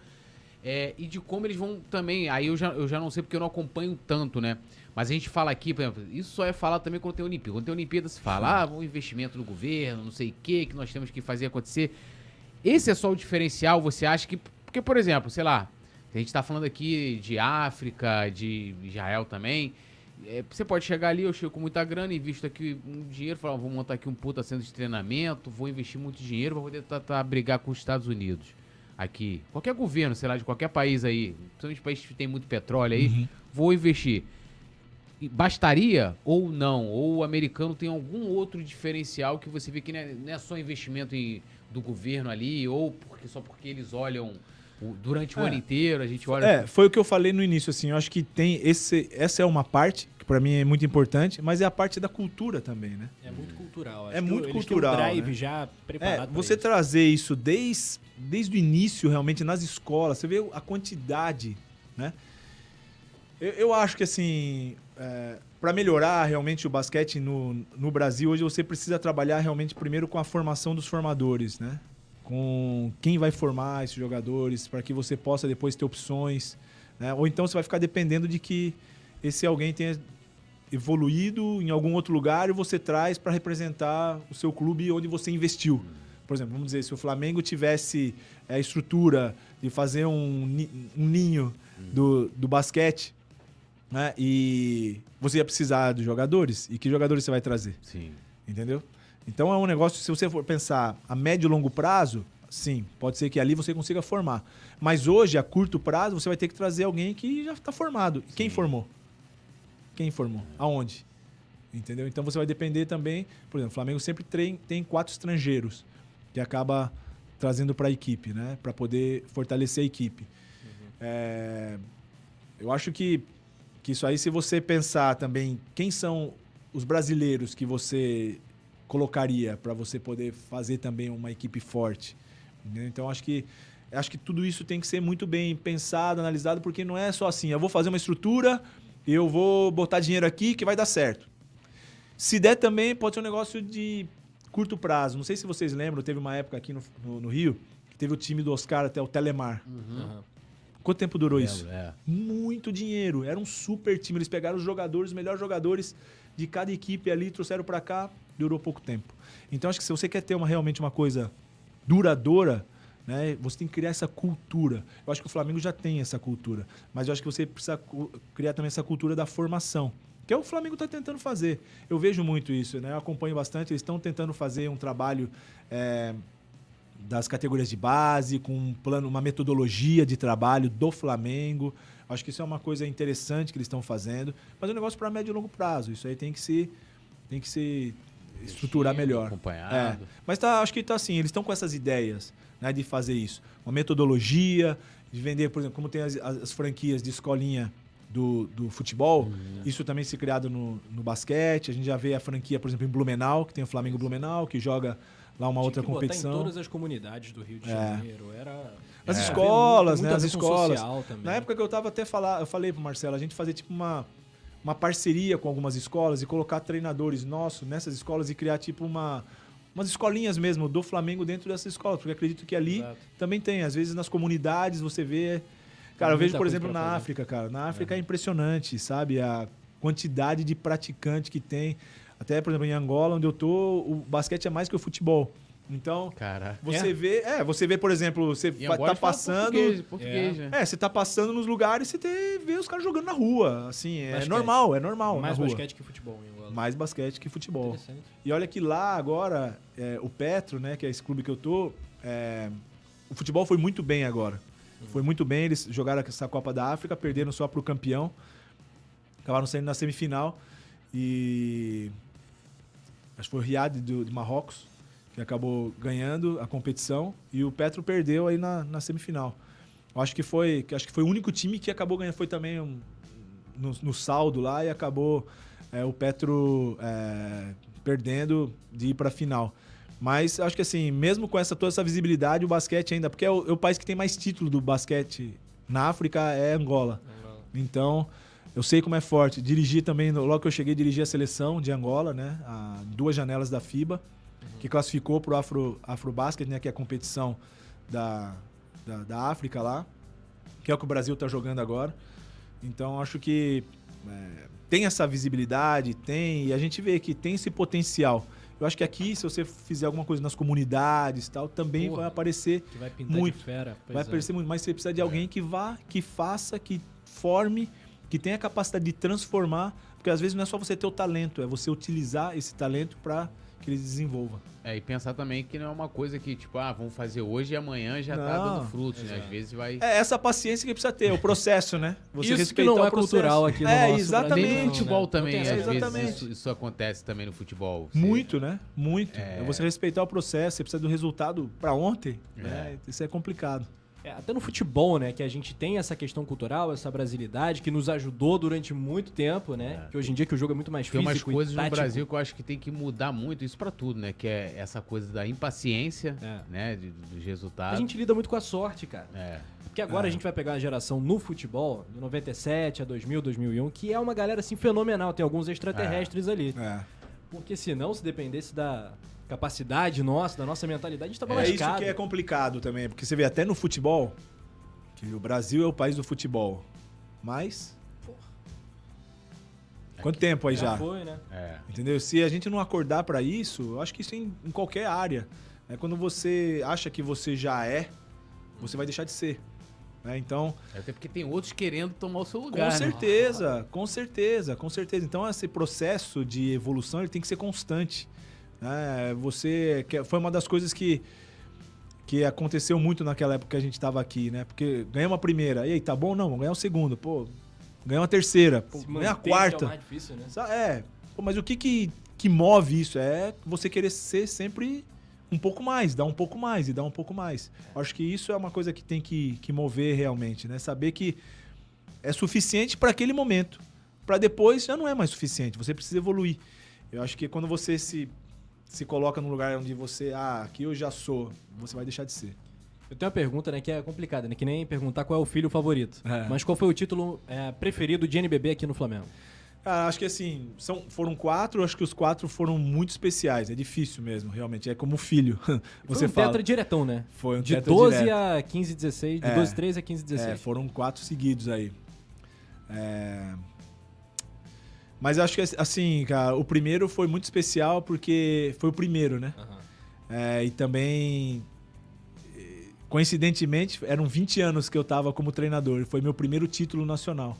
Então, pra mim, foi um título especial, que foi o que abriram as oportunidades também pra gente poder continuar sendo, sendo o que a gente esperava ser, né? Que é realmente vencer tudo.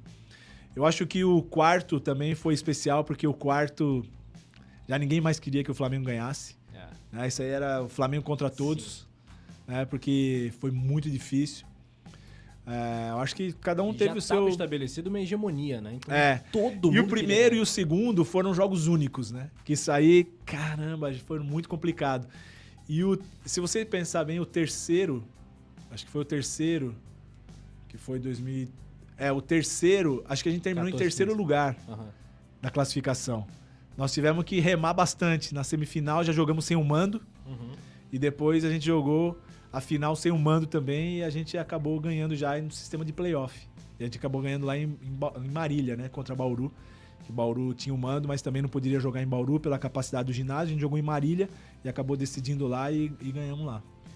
Qual foi o jogador mais talentoso? Assim? É, A gente sabe que os jogadores vão assistir, né? Esse Pode Fly, então eu sei que você não vai querer se comprometer. Você trabalha com muita fera. Aqui no Flamengo, pensando no Flamengo, o cara mais fenomenal dentro de quadra que você trabalhou. Cara, tem assim, de- depende do. do da, do estilo, né? Do que representa. Ah, o Nico foi diferente, cara, lá É. pro Vítula. Agora, cara, eu nunca vi um cara que quer ganhar tanto, tanto com o Marcelinho, cara. Esse cara é impressionante. Cara, Você pensa em um cara que gosta de vencer, não que os outros não gostem, né? Mas o Marcelinho era. Porque ele potencializava os outros. Com a vontade dele, ele potencializava os outros, né? O... E Olivinha, cara. Olivinha é isso aí que todo mundo vê até hoje, cara. É o Flamengo, assim, né? É, cara, não tem. É o deus da raça mesmo.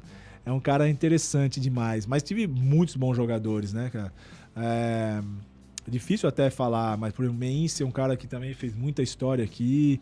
É, mas teve caras assim que realmente a gente vê o nível de profissionalismo, JP, que acabou agora também jogando e ganhando esse título mundial aí com, com o Flamengo, que agora parou, né? Também um cara que sempre foi um- uma excelência assim de profissional, Varejão, que teve com a gente É, também aí no, no último, mas Herman, cara, que era, que foi também cara, impressionante a- o profissionalismo e que tinha esse, esse cara, o comprometimento. Acho que a gente teve times muito assim, até caras que tem uma identidade muito forte, GG, que, GG. que né, ficou bastante tempo com a gente e é um cara que também é, ajudou demais a gente a, a conquistar coisas aí. Depois, tanto é que ele saiu do Flamengo, continuou conquistando, né? É, acho que ele ganhou cinco seguidos, porque depois quando ele saiu, quando a gente não ganhou, ele ganhou. Aham. Eu acho que foi um cara que, que também. é, Marcou. Marcou. Mas é o Laprovítola. Cara, o Nico foi diferente. A gente vê até hoje, né? A gente vê até hoje, assim. Ele foi MVP do Mundial, foi o Nico, né? Então acho que é um cara que é diferente. A gente vê ele no Barcelona hoje jogando como joga. A gente viu no Real Madrid, NBA e tudo. A gente vê que ele vai dando sempre um passo a mais, um passo a mais. Garantiu um contrato agora, fez um contrato um pouquinho melhor lá no Barcelona. É, mas acho que é um cara assim, acho que tem tem identidades diferentes, né? Esses que eu falei, acho que são caras São características muito diferentes que você tá muito diferentes, né? Muito diferentes. Tive uma grande sorte, né? E um, um presente de Deus de poder dirigir esses jogadores, que eu me sinto muito orgulhoso de poder dirigir e aprender com eles, né? Por exemplo, eu lembro muito assim, o Marcelo. Cara, o Marcelo, quando as coisas estavam ruins, cara, ele, ele dava um jeito de deixar o negócio bom, sabe? É um cara que que tinha um instinto de vencedor, assim. É um cara que eu que eu inspiro bastante. também. Qual foi o maior arranca-rabo, briga? Sempre tem, né? Vestiário Sempre a gente sabe tem. como é que é. né? Claro, no basquete tem. existe até um, um nível, em tese, Aham. superior, né? Mas É, assim... superior até porque os caras são altos, né? Então, é, literalmente. Verdade, verdade, literalmente. É, mas é, já teve assim uma treta daquelas assim históricas. Tem, sempre tem. De chutar Sempre. cadeira, de bater Não, boca, assim, assim na acho cara. que não chegou tanto, assim. Aham. Acho que não chegou tanto, assim, de, de sair, de fazer, de empurrar. As empurra. vias de fato não chegou. Não, não, não chegou. Assim, até porque o grupo era um grupo muito forte, todo mundo se respeitava muito, né? Mas sempre tem, porque era um time vencedor, um time que gostava de vencer. E quando você não vencia ou quando as coisas não estavam muito bem, existia é um nível de natural. satisfação. É Isso é natural. Eu natural. acho que tem que acontecer mesmo. Acho que tem que acontecer. Aham. Porque você tá sempre tudo bem, tudo tranquilo. Eu lembro muito, assim, ó, que a gente tava. uma- essa também eu nunca. Acho que eu nunca falei, vou falar agora. A gente tava numa sequência de vitórias. Tanto é que a gente tem, até hoje, a maior sequência de vitórias, né? é, do início do NBB. Ou seja, a gente jogou o NBB, começou o NBB, a gente jogou o primeiro turno todo e depois jogou mais um pouco do segundo turno e não perdeu. A gente Sim. jogou, foi, foram 21 jogos seguidos. Eu sei que teve times que já passaram as- esses 21 jogos, mas não foi assim do início do NBB, foi Aham. depois contando com outros jogos. Mas a gente, eu lembro que quando a gente jogou, eu lembro que o vigésimo primeiro jogo que a gente ganhou, a gente jogou em Minas. E a gente ia ter um jogo logo depois. é, que a gente tinha que fazer uma viagem. A gente tava fazendo uma banheira de gelo lá. E eu tava no vestiário, tava arrumando minhas coisas e eu vi que os caras estavam no gelo lá e eles conversando. E eu, eu lembro que eu escutei. Eles falam assim, cara, e foi um jogo difícil, cara. Foi um jogo duro, um jogo duro com o Minas. A gente ganhou acho que no último quarto. E eles no gelo lá, ele falou, caramba, esse jogo hoje foi duro, cara. Hoje, putz, pensei que, que hoje a gente ia perder a invencibilidade. Eu não lembro quem foi, mas falou assim, que nada, cara. Sabe quando você, eu já tô me sentindo assim, sabe como você já se sente invencível? Eu já tô me sentindo, eu sabia que a gente ia ganhar. Tirou o Cara, do chão legal, é amigo. Eu, na hora que eu ouvi, eu falei assim, o próximo jogo nós vamos perder, cara. Se o cara tá se sentindo assim... Mas na hora tu já falou assim, opa, Não, eu não falei não, porque eu só ouvi. mas tu guardou ele. Eu falei, cara, o próximo jogo vai ser fogo. Se os caras estão se sentindo assim, Moiou. é a hora, é a hora que você, você dá aquela. E não deu outra, cara. A gente jogou aqui no Tijuca contra o Franca e a gente perdeu na prorrogação pro Franca, que era um time de jovens. E a gente perdeu nossa invencibilidade aqui no Tijuca, que era assim, um jogo ganho, que era um Aham. jogo ganho. Mas é isso, quando você se sente invencível é a hora que você. Ah, pro Leandro tava lá. a gente É, já achou, todo acha- mundo. achamos Cara, o culpado. é Achamos o, É cacete. achamos o Mas culpado. é isso, quando você entra numa assim, ah, aquilo que eu te falei, quando você acha que você já é, você vai deixar de ser. Mas Não, agora, agora já passou, né? Qual foi o jogador O quê? que falou não, isso? Não lembro, cara, porque assim, eles estavam todos lá. invencível. É, É, eles estavam todos lá conversando e eu, vezes, eu também não tava, eu tava me arrumando minhas coisas assim, mas eu escutei. Eu Entendi. falei, cara, tô me sentindo invencível. É, eu- eu tive Aí uma tá história dessa na escola. Eu nunca reprovei, né? Na época de escola. Mas eu sempre bati na trave. Matemática, química, física. Cheguei um momento eu falei assim, é, eu sou irreprovável. Se eu não repetir de ano até aqui, eu não reprovo mais. Sou irreprovável. Assim eu toquei o ensino médio e tamo aí, irreprovável. Você, você é diferente do Flamengo que você não perdeu. Não, Ai, tá vendo? não veio o Você 21 é, primeiro dif- você é jogo. diferenciado. Não pô. joguei contra o Minas ainda. Não jogou contra o Minas, né? É. Não, mas você vê que às vezes o cara sai ali, lógico, a confiança é importante, mas aí já é aquela. Soberba. É, a vira soberba, soberba. tipo. É. Eu não vou perder. Salto é, eu não é. vou perder e tal. O cara já se olha já de uma outra maneira. É que nem aquele negócio, por exemplo, os caras falam do medo, né? O medo, eu acho que o medo ele tem que fazer parte. Porque Sim. se você não tiver medo, por exemplo, se você não tiver medo de atravessar a rua, você vai atravessar, você vai ser atropelado. É. Você tem o medo, não é um negócio que te paralisa, mas é um negócio que Cautela, né? te dá uma muita coisa. cautela, entendeu? Te dá uma, assim, não, você vai fazer a coisa bem feita, porque senão vai acontecer isso, né? Você não vai dar esse vacilo. Então, você tem que ter assim, tipo, aquele frio na barriga mesmo, você tem que ter essas coisas assim, para que possa te mover. Não porque assim, ah, não vai acontecer nada. Vai, pode acontecer. Se você menosprezar, aí é, é esse que é o degrau, né? Que você tem que estar sempre tomando cuidado para você não tropeçar. né? de você estar indo para soberba e da autoestima. É aí que você tem que ter esse cuidado. É, também entra na questão de daquela coisa do depois do time ganhar tudo. A gente fez muito isso no futebol Pra também, né? motivar é mais difícil. Pra motivar, tipo, É. uma motivar. E também tem aquele ditado, né? O difícil muitas vezes não é você chegar no topo, né? É, é difícil manter. você se manter É, ali, claro. que é muito. Ainda mais o esporte, né? Que é um. É porque É, assim, eu lembro cabeça, que a gente jogava e todo jogo contra quem quer que fosse era um jogo importante pro adversário. Porque eles dizerem que eles ganharam do Flamengo, cara, já teve time que renovou patrocínio quando ganhou da gente. Eu lembro que teve um time que Acredito. eles ganharam da gente, o dia seguinte anunciaram renovação do patrocínio. É. Porque ganhou do Flamengo. Entendeu? Então tem coisas que não era só mais um jogo. A gente também não podia tratar assim dessa forma. A gente sabia que os adversários vinham pra jogar com tudo com a gente. Porque se eles Jogo ganhassem, não era ano, só né? uma vitória. Era uma vitória contra um time vencedor. Então acho que essas coisas que a gente tem que estar atento pra gente não tropeçar, né? Tem, ah, tem vários pilares né, no seu trabalho, a parte tática, a parte motivacional, a parte disciplinar. É, falando dessa terceira. A gente teve episódio recente no futebol, o Gabigol visto no momento de folga ali, ah, aparentemente embriagado, né? Saindo da boate, foi flagrado por um, por um jornalista independente.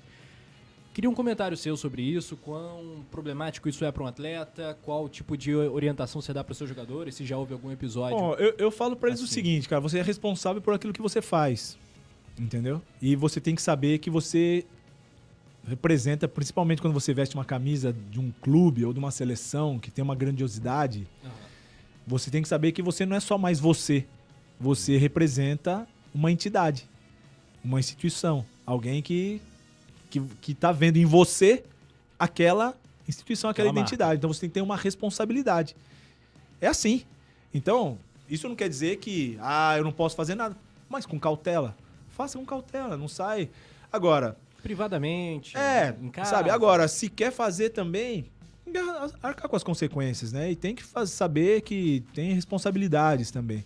Eu, eu, sinceramente, eu não fico policiando. Eu não gosto de ficar policiando ninguém. Eu até, por exemplo, é, eu tenho um, eu quando vou para um hotel, quando vou com um time, seja na seleção, seja no meu time, seja o que for, eu peço para não estar no mesmo andar que os jogadores. Eu falo, eu não quero estar, porque eu não quero saber o que eles fazem, eu não quero saber que horas eles chegam, que horas eles vão dormir. Eu não quero saber. Eu quero saber o que eles vão fazer dentro da quadra.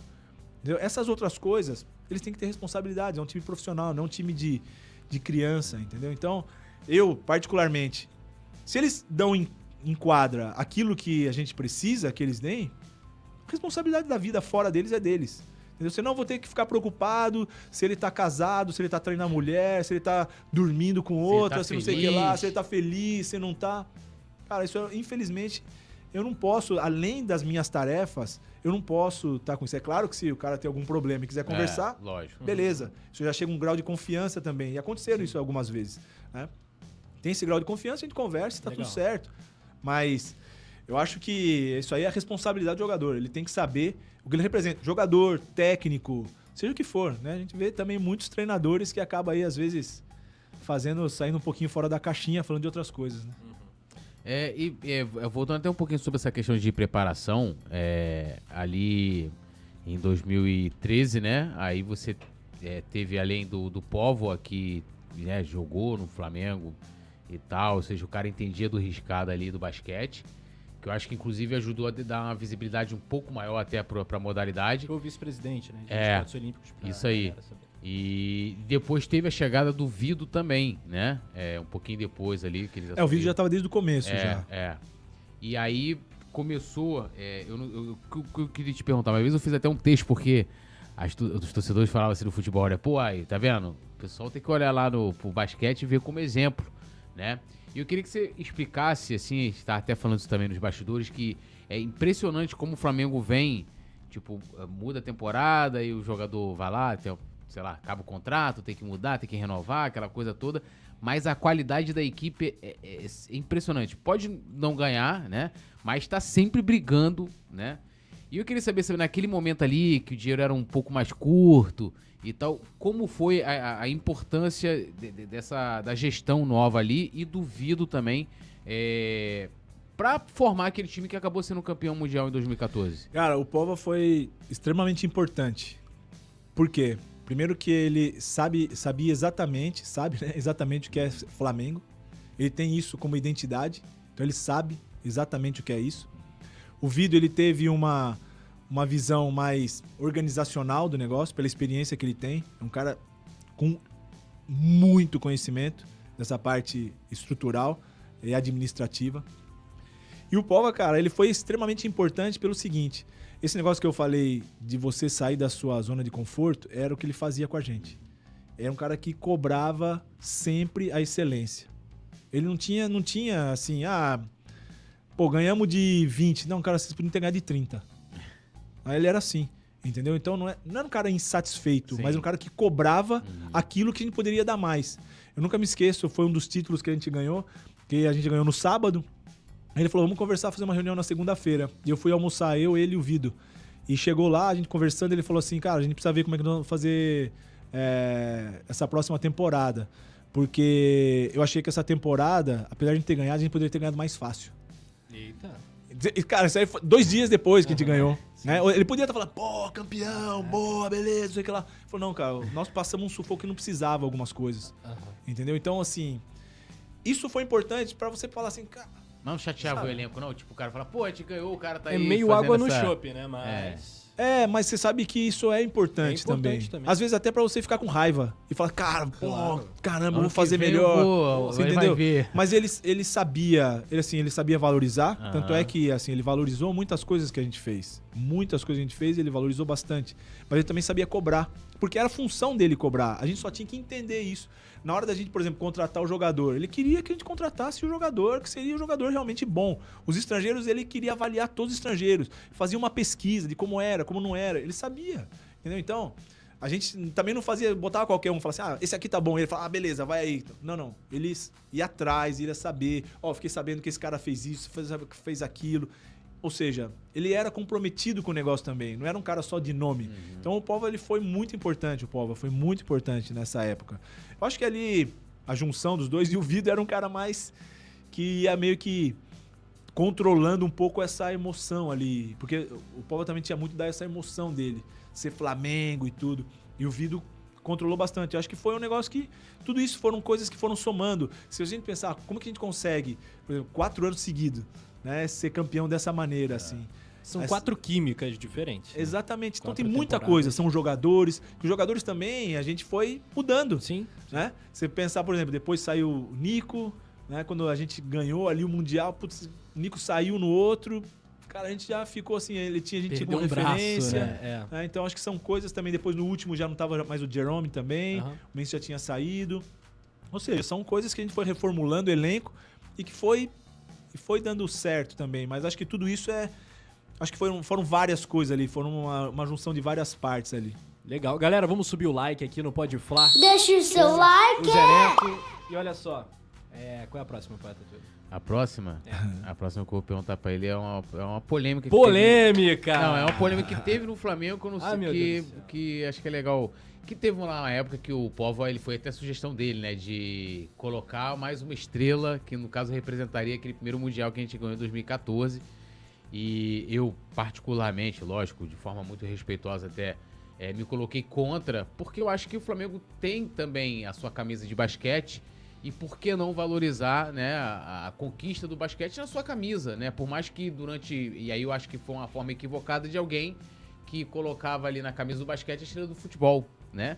Tanto que é. os esportes olímpicos ele tem um, um, outro símbolo, não que pô, não posso usar o de, do futebol e tal, o CRF, o monograma. Eu queria saber qual era a sua opinião com relação a isso, se isso também chegou a ter algum tipo de repercussão dentro do elenco, é, se alguém ficou chateado porque foi uma proposta que acabou sendo rejeitada. Ah, não, eu, eu acho que os jogadores eram muito, são muito profissionais em relação a isso, sabem exatamente as funções, né? É lógico que se a gente jogasse com uma estrela seria importante. Eu já penso assim, eu já penso que quando você representa, você representa um clube, né? É uma nação, vamos dizer assim. Sim, E isso é independente da modalidade. sim. Eu acho que isso é independente. Quando você coloca o escudo do Flamengo, seja ele do futebol, do basquete, você está representando. É aquilo Sim, que eu é acabei de falar do jogador. É você tem uma identidade com o clube. Não é com o basquete do clube, é com o Aham. clube. Então eu acho que quando você vai representar esse clube, você tem que representar o que ele simboliza realmente no cenário do esporte.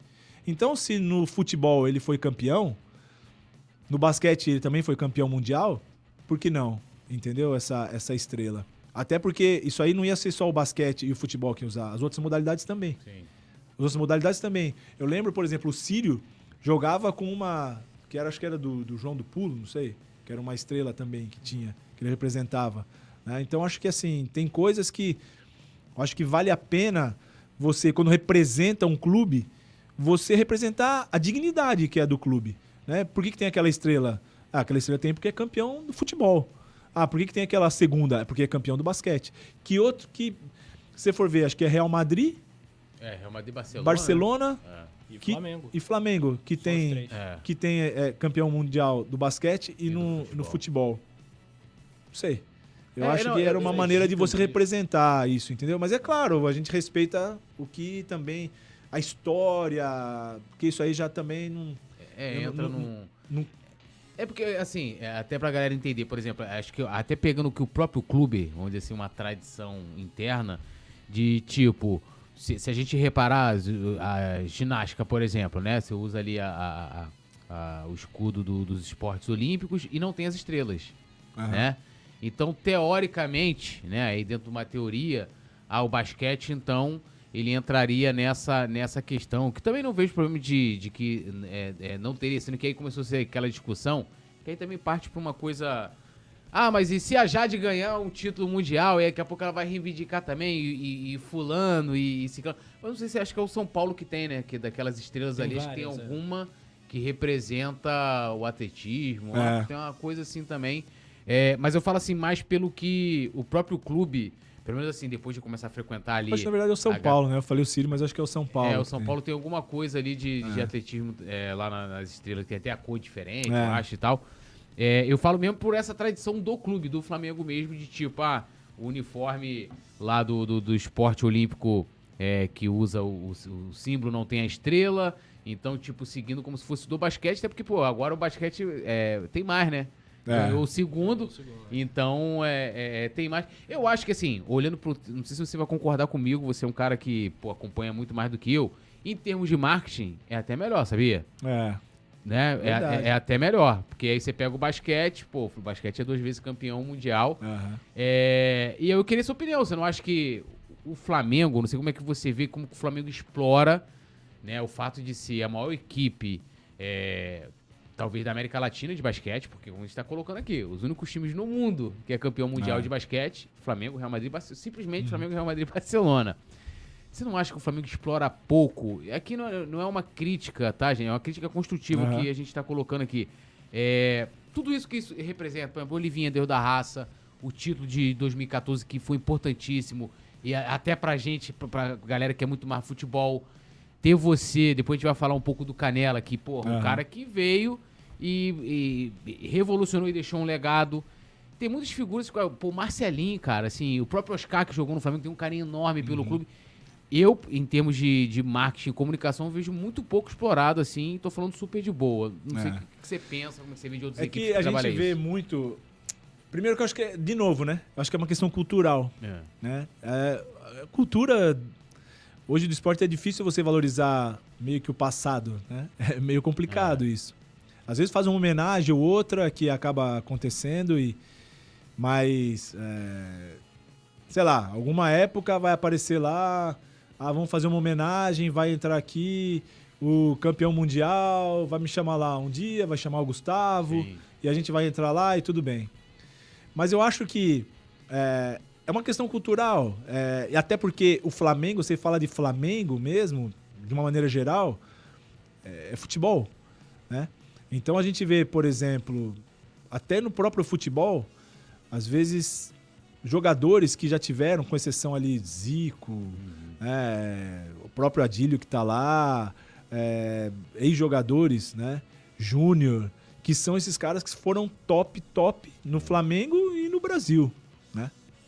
Agora, eu acho que poderia ser explorado mais, claro, mas eu acho que é a pedida que tem hoje em dia, né? O que realmente o que realmente vende isso? O que, que realmente pode pode fazer? É que nem eu falo para você do basquete feminino. Né? O basquete feminino é a mesma coisa. Por mais que você tenha aqui grandes jogadoras e o Brasil é uma potência, você não, você não tem atrativo. Eu fui agora na final da Liga Feminina lá, é diferente você ir numa final do NBB. Né? É diferente, é diferente de tudo, de visibilidade, de tudo. Porque é a cultura, infelizmente é a cultura. O que está tentando se fazer é diminuir isso. Né? Eu acho que o, Flamengo poderia fazer, eu acho que é, é o, o, maior clube, o clube mais vencedor né, do basquete. É. É, eu acho que poderia, claro, fazer um pouco mais. Mas eu acho que é uma questão também cultural. Eu acho que hoje em dia não sei o quanto isso pode agregar. É, para crescer mais, né? É. Eu, eu, fico triste, né? Por exemplo, o Flamengo agora foi, né, esse segundo título. E muita coisa, por exemplo, o Olivinha para mim tinha que ser um cara que, por exemplo, tinha que ter o copo do Olivinha igual a camisa. É né? Esse tipo de coisa que, que eu acho que também ajuda a, a fomentar, a contar a história. Marcelinho, né? Marcelinho, é. né? Um cara, pô, assim, um ícone do, do Flamengo, assim, absurdo.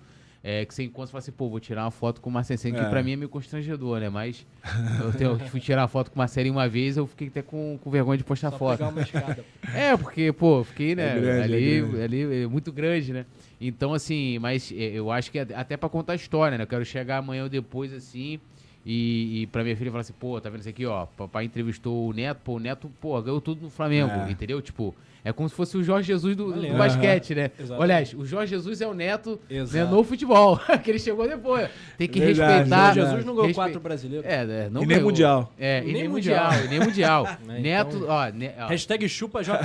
Vamos, vamos fazer esse corte JJ aí. tá aqui. Vai chegar no JJ esse corte. Agora você repara isso aí. Alô, Jesus, o Neto é maior que você. É tudo com J, né? Eu acho que os trabalhos tem que ser José Neto, Jorge Jesus, né? E Jorge José, né? José Jorge Jesus Neto. Essa fusão é impossível. Mas aqui, ó. Jesus está aqui e o Neto está aqui. Desculpa, JJ. Outro patamar, de fato. Outro patamar. Faltou Mundial pra ele. Faltou Mundial. Quem sabe um dia, né? Quem sabe um dia. Tem mais três títulos, tá bom. É, se ele voltar. e o trabalho com a mulherada, Neto? Como é que é? É, e a preparação para os Jogos de Paris? Bom, esse aí foi um outro desafio também, né? Não, eu, ainda, eu, é, é, como é que fala, comandando um clube junto, né? É, não, esse aí foi assim, eu, eu voltei do Japão e aí a, a confederação me chamou. É... Eu não esperava, sinceramente, eu não esperava que fosse para isso, né? Porque essa gestão que, que tá foi a mesma gestão que quando eles entraram, eu saí. Eles Sim. acabaram me tirando, né? É o mundo e... dá voltas. Né? É, aí quando eles me chamaram, eu falei, bom, acho que eles estão me chamando para fazer algum acerto, alguma coisa que ficaram algumas coisinhas. Uhum. Falei, vão me chamar para isso. Aí eu fui até lá para conversar, sem problema. Ah, a gente tem uma proposta para você. A gente queria que você dirigisse o time feminino. Eu, cara, seleção feminina. Seleção feminina. Eu nunca tinha trabalhado com, com mulher. Nunca tinha trabalhado com, com o basquete feminino. Eu falei, cara, deixa eu dar uma pensada, né? Vou, vou pensar aí. Conversei com minha família, com o Diego, né? Que é o Diego Falcão, que também fica comigo em todos os projetos que a gente vai. A gente acabado de chegar do Japão. Aí o Diego falou, cara, vamos pegar isso aí, vamos primeiro dar uma olhada. Cara, quando a gente olhou, falou, putz, cara, muito diferente. Sabe, o nível ainda tá muito abaixo daquilo que a gente acha que tem que ser. Falei, cara, mas vamos, vamos tentar mudar, né? Vamos, vamos tentar mudar isso aí. Cara, eu acho que assim, a gente chegou com uma proposta muito bem definida para elas e teve uma aceitação muito grande, assim. O negócio, elas compraram muito a ideia. Elas, assim, sentiram realmente que a gente meio que deu um amparo é, para um elas. técnico do seu tamanho, né? Algo que, que é. deve... É, é, assim, tem isso também, né? Tem Pelas isso. conquistas, tudo, acho que isso foi uma coisa que ajudou. Então, quando a gente chegou, a gente ofereceu para elas uma possibilidade de elas melhorarem, de potencializar aquilo que elas estavam fazendo. Cara, e deu certo. Deu certo que a gente já chegou na primeira competição, a gente já ganhou ouro lá no PAN. Uhum. Então acho que deu uma credibilidade ainda maior. Claro. Então acho que as coisas foram foram evoluindo, foram melhorando, a gente foi tendo mais credibilidade, elas também acreditando mais no nosso trabalho, elas melhoraram muito. A gente hoje joga de igual para igual, por exemplo. Agora, apesar da gente não ter classificado para esse Mundial que vai começar em setembro, uhum. a gente caiu num grupo muito forte. Também explicando, né, que, como eu já tinha falado anteriormente, no masculino são 32 equipes, no feminino são 12. É, antes eram 16 no feminino, que agora diminuiu para 12. Se fosse 16, a gente estava classificado. Porque a gente jogou como que fosse uma etapa do Mundial. Porque a gente ficou medalha de bronze no, na Copa América, ou seja, ficou entre as quatro que classificaria teoricamente para o Mundial. Uhum. E a gente é, joga de igual para igual. Por exemplo, na semifinal com os Estados Unidos, a gente perdeu no último quarto. Com o Canadá, que é o quarto do ranking, a gente ganhou na medalha de bronze. Então a gente, assim, deu uma. Deu, deu um, elevou um pouco o nível. E agora, nesse pré-mundial que a gente jogou, que na verdade era um a gente caiu no, num grupo com a Austrália, que é a, a terceira do ranking. É, a gente jogou com a Sérvia, que era atual campeã europeia, uhum. na Sérvia, que foi na Sérvia, e a Coreia, que tem vários jogadores que jogaram que WNBA também, e né? tudo. Né? É, é mas ali não tinha muita escolha. É. Era muito difícil, porque ali tava todo mundo. Uhum. Entendeu? Então a gente jogou, eram os 16 melhores e a gente acabou é, perdendo para a Austrália o primeiro jogo. O segundo jogo que a gente jogou com a Coreia, a gente perdeu de dois pontos na última bola praticamente. A gente acabou perdendo para a Coreia e ficou fora do Mundial, porque a gente acabou perdendo para a Sérvia. E na, o jogo com a Sérvia, a gente perdeu no último quarto também. Ou seja, a gente jogou de igual para igual detalhe, com todo né? mundo. E realmente, falta dar esse passo. Ainda falta, mas se a gente olhar o tanto que a gente já conseguiu, porque antes o Brasil estava perdendo para Ilhas Virgens com um jogador de vôlei, cara, jogando para Ilhas Virgens, entendeu? Rolou isso. É, teve uma Copa América que o Brasil perdeu isso. Impressionante, não Então, é, aí a gente, por exemplo, o, o sul-americano, a gente reconquistou agora o título, porque Sim. no último o Brasil tinha perdido para a Argentina. Depois não sei quantos anos o Brasil tinha perdido e a gente reconquistou o título. Ou seja, as coisas estão tão melhorando, mas é, faz parte desse processo. E a gente está rejuvenescendo o time também. Né? Por exemplo, o que, que, o que, que confirma que esse processo está dando certo? Agora, por exemplo, no Sul-Americano, a gente teve a MVP do Sul-Americano, a jogadora mais jovem do nosso time, que foi a Camila. A Camila é a jogadora mais jovem do Brasil. E ela ganhou o prêmio de MVP do campeonato. É, Ou seja, a gente está tendo, apesar de a gente ter a Érica, que é uma das jogadoras mais velhas, né? Mas a gente tem a Camila também, que é da mesma posição, que é a mais nova. Ou seja, a gente está fazendo um processo que eu acredito que num, num curto prazo a gente vai conseguir ter é, bons resultados. E uma das coisas que a gente quer é exatamente isso, né? Classificar para a Olimpíada. A primeira, o primeiro passo era esse, sul-americano, uhum. que classificou agora para a AmeriCup. A AmeriCup é o que classifica para o pré-olímpico para a gente poder ir para a Olimpíada. Então a gente já deu esse primeiro passo, agora vamos ter que dar esse segundo passo, passo aí na, na próxima, no próximo ano, que vai Estaremos ser em junho. Lá, se Deus quiser, em Paris.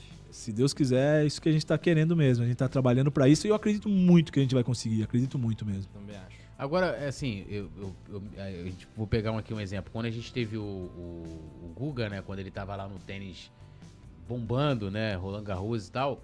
A gente começou, eu lembro que matérias assim, ah, começa a crescer o número de crianças interessadas em tênis, não sei o quê. Apesar que só criança rica lá onde eu morava, ninguém se, ninguém se interessou. Aliás, não se interessou. Não tinha nem condição de fazer, né? Mas, por exemplo, a gente teve no basquete, pô, a Hortência, caramba, assim, uma figura gigante. Solar.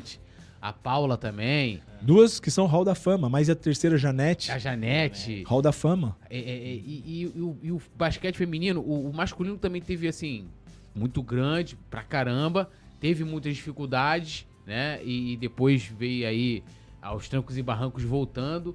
Mas o feminino deu assim, tipo assim, de não ouvir falar. O basquete, o masculino, a gente escutava assim, ah, o é. basquete masculino ficou é. ruim e tal. Sair do mapa. É, tipo isso, saiu Exatamente. do mapa. O que, que aconteceu? Porque assim, Referência a gente tem, assim, gigante. É igual se for, a não sei que fosse pegar, sei lá, ó, Brasil agora vamos pegar futebol americano. Você não tem uma referência. Não tem camisa. Qualquer, qualquer é. seleção é. do mundo vê é o Brasil, do é. outro lado, respeito. É, tem história. E, tipo assim, a gente tem referências, no, assim, tanto no feminino como no masculino. O que, que aconteceu com o feminino que, né, a gente. Eu, eu, eu, sendo bem sincero, eu escutei voltar a falar quando você foi pra lá, pô. Assim, tipo, ó, o Neto assume, né, o, o, o feminino de basquete e tal antes. É, a, teve uma queda muito grande aí, né? Depois dessa geração da Paula, Hortência, Janete. É, eu acho que teve uma, uma queda grande de investimento e também de jogadoras não se trabalhou, aquilo que eu falei, não se trabalhou a continuidade disso, entendeu? Teve, claro, a última geração que acabou ganhando sem Paula, sem Hortência a medalha, de, de bronze da Olimpíada, de Atlanta, É, 96. 96. E depois já não teve mais nada. Um hiato Né? brutal. Foi brutal, é Só brutal. a safra? Não, né? Brutal. Foi um negócio tinha. que não se tinha. Não, mas não tinha muito esse trabalho, porque os outros começaram a evoluir também. O mundo começou a evoluir no basquete feminino. E o Brasil, como tinha conquistado o título de 94, ah, tá beleza, não aproveitou exatamente aquilo que você falou do Guga. Entendeu? Não, não aproveitou aquele momento, assim, vamos potencializar isso. Pra quê? Vamos formar formadores, vamos formar treinadores que podem cap- é, capacitar ainda mais jogadoras jovens, pra gente poder fazer vários times, pra gente poder ter uma, uma maior quantidade de praticantes. Acabou que não aconteceu isso. Né? Por quê? Eu não sei te falar por quê. Não sei se foi falta de realmente uma visão para que isso acontecesse administrativamente. Não sei te falar, porque o feminino eu praticamente não, não acompanhava tanto. Mas é, eu acho que teve isso. Eu acho que teve uma certa acomodação. Não se trabalhou numa sequência, numa formação. E isso acarretou, claro, nessa, nesse ato. Acabou mesmo, acabou ficando complicado. É, e, e, assim, você agora tá aí, foi pro Japão, África e tal. Como é que é o Flamengo lá fora? Você vê, assim, torcedores, representações? Como é É que... impressionante. Bom, no Japão, Flamengo, todo mundo sabe. Zico, Né? né? Até por causa do Zico. É impressionante. Eu, fui, eu, eu tive com o Zico lá. 2018 que você foi pro Japão, né? Isso. Eu tive com o Zico lá e é impressionante. Ele realmente é um deus lá. Dico, Dico, Dico e. Dico, Dico, Xaxim, Xaxim, que é foto e vai que vai, cara. É Xaxim é foto? Xaxim, Xaxim, Xaxim, Xaxim. É foto. Aí é, cara, um negócio assim. É assustador, cara. O Zico tem uma representatividade assim impressionante. E é uma, claro que leva Flamengo, né? Flamengo não dá pra desassociar. Zico e Flamengo não dá pra desassociar. E assim, na África também tem muito, né? Principalmente ali em Angola, quando eu tô, tem muito brasileiro. Muito, muito brasileiro.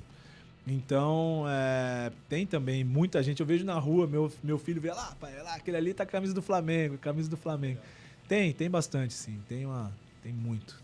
Uma representatividade legal, né? Eu também tenho curiosidade do o Olivinha, né? O Olivinha, ele, como o Rafa falou, né? O Olivinha é assim, é o Flamengo, É. né? É, como é que é, cara, assim, trabalhar com um cara como o Olivinha? Porque a torcida gosta muito dessa coisa. Eu, pô, assim, me identifico total com o Olivinha, porque. Né, e ele, ele também vai aos jogos do, do futebol, mas enquadra. e é um cara também que, assim, até nos momentos ruins, pô, o que, que é momento ruim pra essa, pra, esse- pra- pra essa geração, mas é assim, é, momentos difíceis, vamos colocar assim, né? É, todo mundo passa dificuldade, ele também vai ali, bota a cara, já vi ele fazendo ali meia culpas ali no, no- no- nas redes sociais, né? Não, o Olivinho é um cara que ele tem uma identidade muito forte com o Flamengo, muito. Exatamente porque ele representa aquilo que o torcedor espera de um jogador do Flamengo. Ele é exatamente aquela figura. É um cara que vai se entregar de corpo e alma, se tá com dor, se não tá, se tá ganhando, se tá perdendo, se a bola tá no chão, se tá no ar, ele vai. Então acho que ele tem a vibração dele. Isso é contagiante. Isso é uma coisa contagiante. Você conversa com os outros jogadores, os caras querem estar perto dele. Sabe? Os caras gostam, gostam de estar perto dele. Eu tive com ele tanto no, no, no Flamengo e depois na seleção. O, quando nós ganhamos o ouro lá no PAN de 2015, na- em Toronto, ele estava na seleção também. Ele, Benite. Então, acho que o JP também. Logo depois disso, o JP veio. É, eu acho que, assim, é, a gente tem Rafa Luz, né? Que também também estava nessa seleção. Eu acho que a gente. que ele cria essa identidade. Ele representa. Porque hoje eu vejo assim que todo mundo é muito carente de referências, né? De exemplo. Por exemplo, hoje você, vocês estão aqui. Na, no que vocês fazem, vocês têm alguém ref- referência. Pô, Sim. Esse cara que me inspira, esse cara que. E ele representa isso. O torcedor que vai lá para assistir o jogo, ele tem uma expectativa do quê? Vencer, claro, mas acho que não é só vencer, é convencer de que alguém tá te representando ali. É, aqui- alguém tá ali mostrando que realmente você queria que mostrasse pelo seu time. Então, acho que o Livinho é exatamente isso. Ele tem essa raça da nação, ele tem essa vontade, essa vibração, sabe? Ele leva todo mundo. É, eu acho que é um cara, um cara que representa exatamente o que a torcida espera de um jogador do Flamengo. É, realmente é assim, é impressionante, né? E que, que a gente estava até falando um pouquinho ali, né? Por exemplo, o Marquinhos também tinha, sempre tinha assim, uma identificação muito grande com o torcedor. E ele, quando saiu do Flamengo, ele, ele, ele foi pro São Paulo e ele deu uma declaração que acabou dando uma. É, assim, eu tô falando pra mim, que é, que é acostumado muito a futebol, mas que, sei lá, eu, eu não é que perdi o carinho pelo cara, como é que eu vou dizer isso? Mas assim, eu fiquei chateado, sabe? Eu falei assim, pô, ele poderia ter, ter se colocado ali, parece que até o São Paulo é o time de infância dele. Uhum. É, mas ele poderia ter dado um outro tipo de declaração. Que, como é que você viu aquilo ali é, é, é, naquele momento? Você acha que isso pode ter arranhado um pouco ali a. É, o Marquinhos, eu não sei exatamente o motivo que acabou ele tanto saindo do clube. É que também foi uma saída meio. É, eu não sei exatamente também. o que, que aconteceu, assim. O Marquinhos é, é um cara que eu respeito demais, né? Até um dos jogadores que que eu acredito que também tive sorte de poder trabalhar com ele. É um cara que, durante o tempo que eu fiquei, ele foi um cara estrita, estritamente delicado, assim, de, de, de, cuidado, assim, sabe? De um cara que tinha cuidado pelas coisas, por estar tá querendo ajudar o time a ganhar. Tanto é que nos momentos difíceis aparecia sempre ele. Né? Ele, Marcelinho, eram caras decisivos, assim. O Marquinhos é um cara que eu respeito demais. Eu não sei exatamente o que, que levou ele a isso. Não sei se foi um momento do, das coisas que aconteceram. Eu não sei exatamente o que aconteceu para ele poder sair, para ele poder falar o que ele falou. É... Marquinhos é um craque, cara. Um cara que o Flamengo, assim, pelo menos nessas conquistas que a gente teve, ele foi um cara muito importante. Ele foi MVP, né? No primeiro. Foi, no foi. Primeiro, não, não, no primeiro foi o Caio Torres, o MVP. O Caio Torres? É. Foi Qual o Caio foi o Torres. Marquinhos, então? Cara, o Marquinhos foi um deles. Eu acho que. Será que não foi. Acho que foi no último. Não, o último acho que foi o Marcelinho. Putz, agora eu não lembro. Dos MVPs eu não lembro. Tanto é que eu falo assim, eu, eu falo muito assim, porque na verdade, dos quatro anos, por exemplo, eu ganhei como melhor treinador só do último. Uhum. Né? Os três primeiros eu não ganhei melhor treinador. E todo mundo me perguntava, pô, você ganhou uma vez, você não foi o melhor treinador, teve a melhor sequência. A segunda você não foi campeão de novo, bicampeão, não foi. Na terceira você foi tricampeão, não ganhou o melhor treinador. Eu falei, cara, eu troco qualquer prêmio individual Pô, por um prêmio coletivo. Qual que é o prêmio coletivo? É o título. Por exemplo, se você fala. Também, né? Pô, se você fala do campeonato. Mas, mas se... fala, não tem como, é para é, Mas então, mas se você fala, por exemplo, que nem agora, tá me perguntando do MVP, eu, eu, não sei, mas eu sei quem é campeão. Sim, o time que é campeão, lógico. entendeu? Então os prêmios individuais numa modalidade coletiva, ele talvez não, não tenha tanto peso assim. É importante porque, claro, é, você vai dar o prêmio para uma pessoa que representa aquilo. Mas eu acho que assim, a grandiosidade mesmo é do título. Eu não tenho dúvida né? que o Messi trocaria uma bola de ouro do, por um título da por Copa um título, do Mundo. Né? Claro. É Numa modalidade coletiva, tem que prevalecer o coletivo. Então o título é a mesma coisa. É a mesma coisa. Eu acho que os prêmios, eu acho que até tipo prêmio em dinheiro, eu acho que tem que ser compartilhado. Porque o cara, se ele ganhasse, por exemplo, um prêmio, ao invés de ganhar um troféu, ele ganhasse um prêmio MVP e ganhasse um dinheiro para isso, ao invés de um troféu, eu acho que tinha que ser compartilhado. Uhum. Por quê? Porque ele não consegue aquilo é. sozinho. Modalidade coletiva, ele não consegue aquilo sozinho. Sem dúvida. Ele consegue com o time. Alguém passou para ele, alguém defendeu para ele, para ele poder, sei lá, fazer aquilo que, que precisava. É, minha opinião, uhum. não sei, pode ser meio polêmico isso, mas não, é minha opinião. Acho que uma modalidade coletiva tem que prevalecer o coletivo. Eu também eu concordo meio com isso. Por isso sabe? que, assim, para mim, o melhor treinador, não sei, agora, por exemplo, eu fui eleito o melhor treinador da África. Uhum. Nessa competição eu ganhei Sim. o melhor treinador. Mas eu gostaria de ter ganhado o título. Uhum. A gente perdeu na final. A gente claro. ganhou 35 minutos do jogo, perdeu nos 5 minutos finais. Entendeu? Se você falar para mim assim, você troca o seu título de melhor treinador na hora, não. toma esse aqui e eu quero o título de campeão. Entendeu? Troco na hora. Porque a modalidade que a gente faz, para mim, assim, ficou um pouco, sabe, putz, ganhei o melhor treinador, mas. É. Sabe, meu time é, não foi campeão. Comemoro. Entendeu? meu time não foi campeão. Tudo bem que isso foi uma eleição entre os técnicos, entre a, a própria NBA lá, que é, é uma competição da NBA. Uhum. Então, acho que foi, foi bacana porque teve esse reconhecimento. Né? Até porque meu time não era um time muito cotado para chegar na final. Então, uhum. quando você chega de uma maneira assim, convincente, acho que realmente merece, né? Uma coisa mais. Trocaria fácil o título, assim, por um, pelo título de campeão. E vem cá, Zé, no cenário doméstico aqui, voltando pro Flamengo, né? São 16 títulos cariocas, eu acho. Em... É. É, é, é uma, é, é impressionante uma a disparidade. Queria um comentário seu em relação a isso. Bom, tem.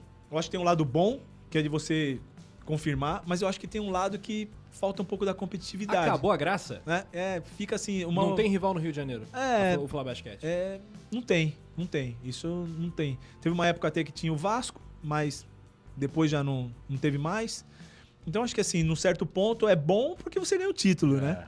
Só que acaba ficando um título assim que. O último, sabe qual foi? O Telemar, que você falou. Telemar. 2004. É. 2004. É.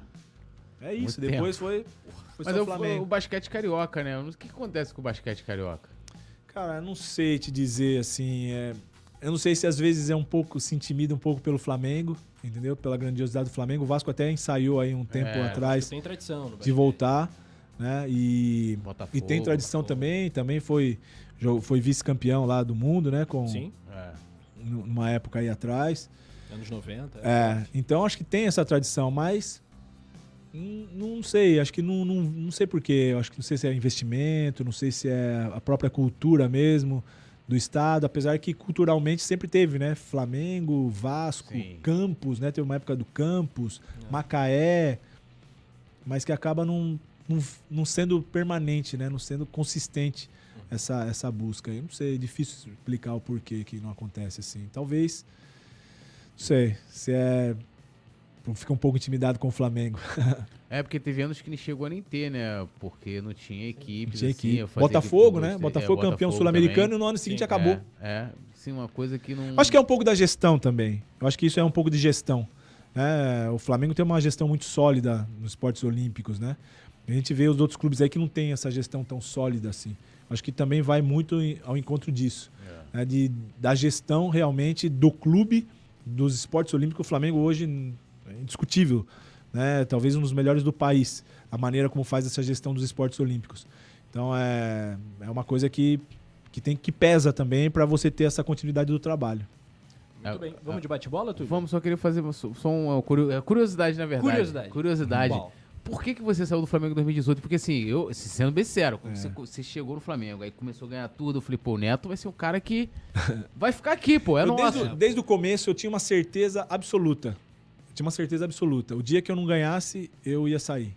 Eu tinha certeza absoluta. Eu só não saí em 2017 porque eu tinha contrato até 2018.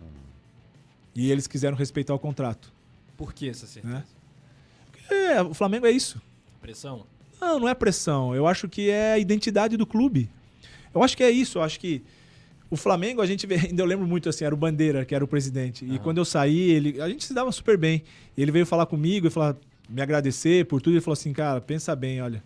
Você ficou seis anos aqui. Nesses seis anos que você ficou aqui, só você no basquete, foram 13 treinadores de futebol. 13.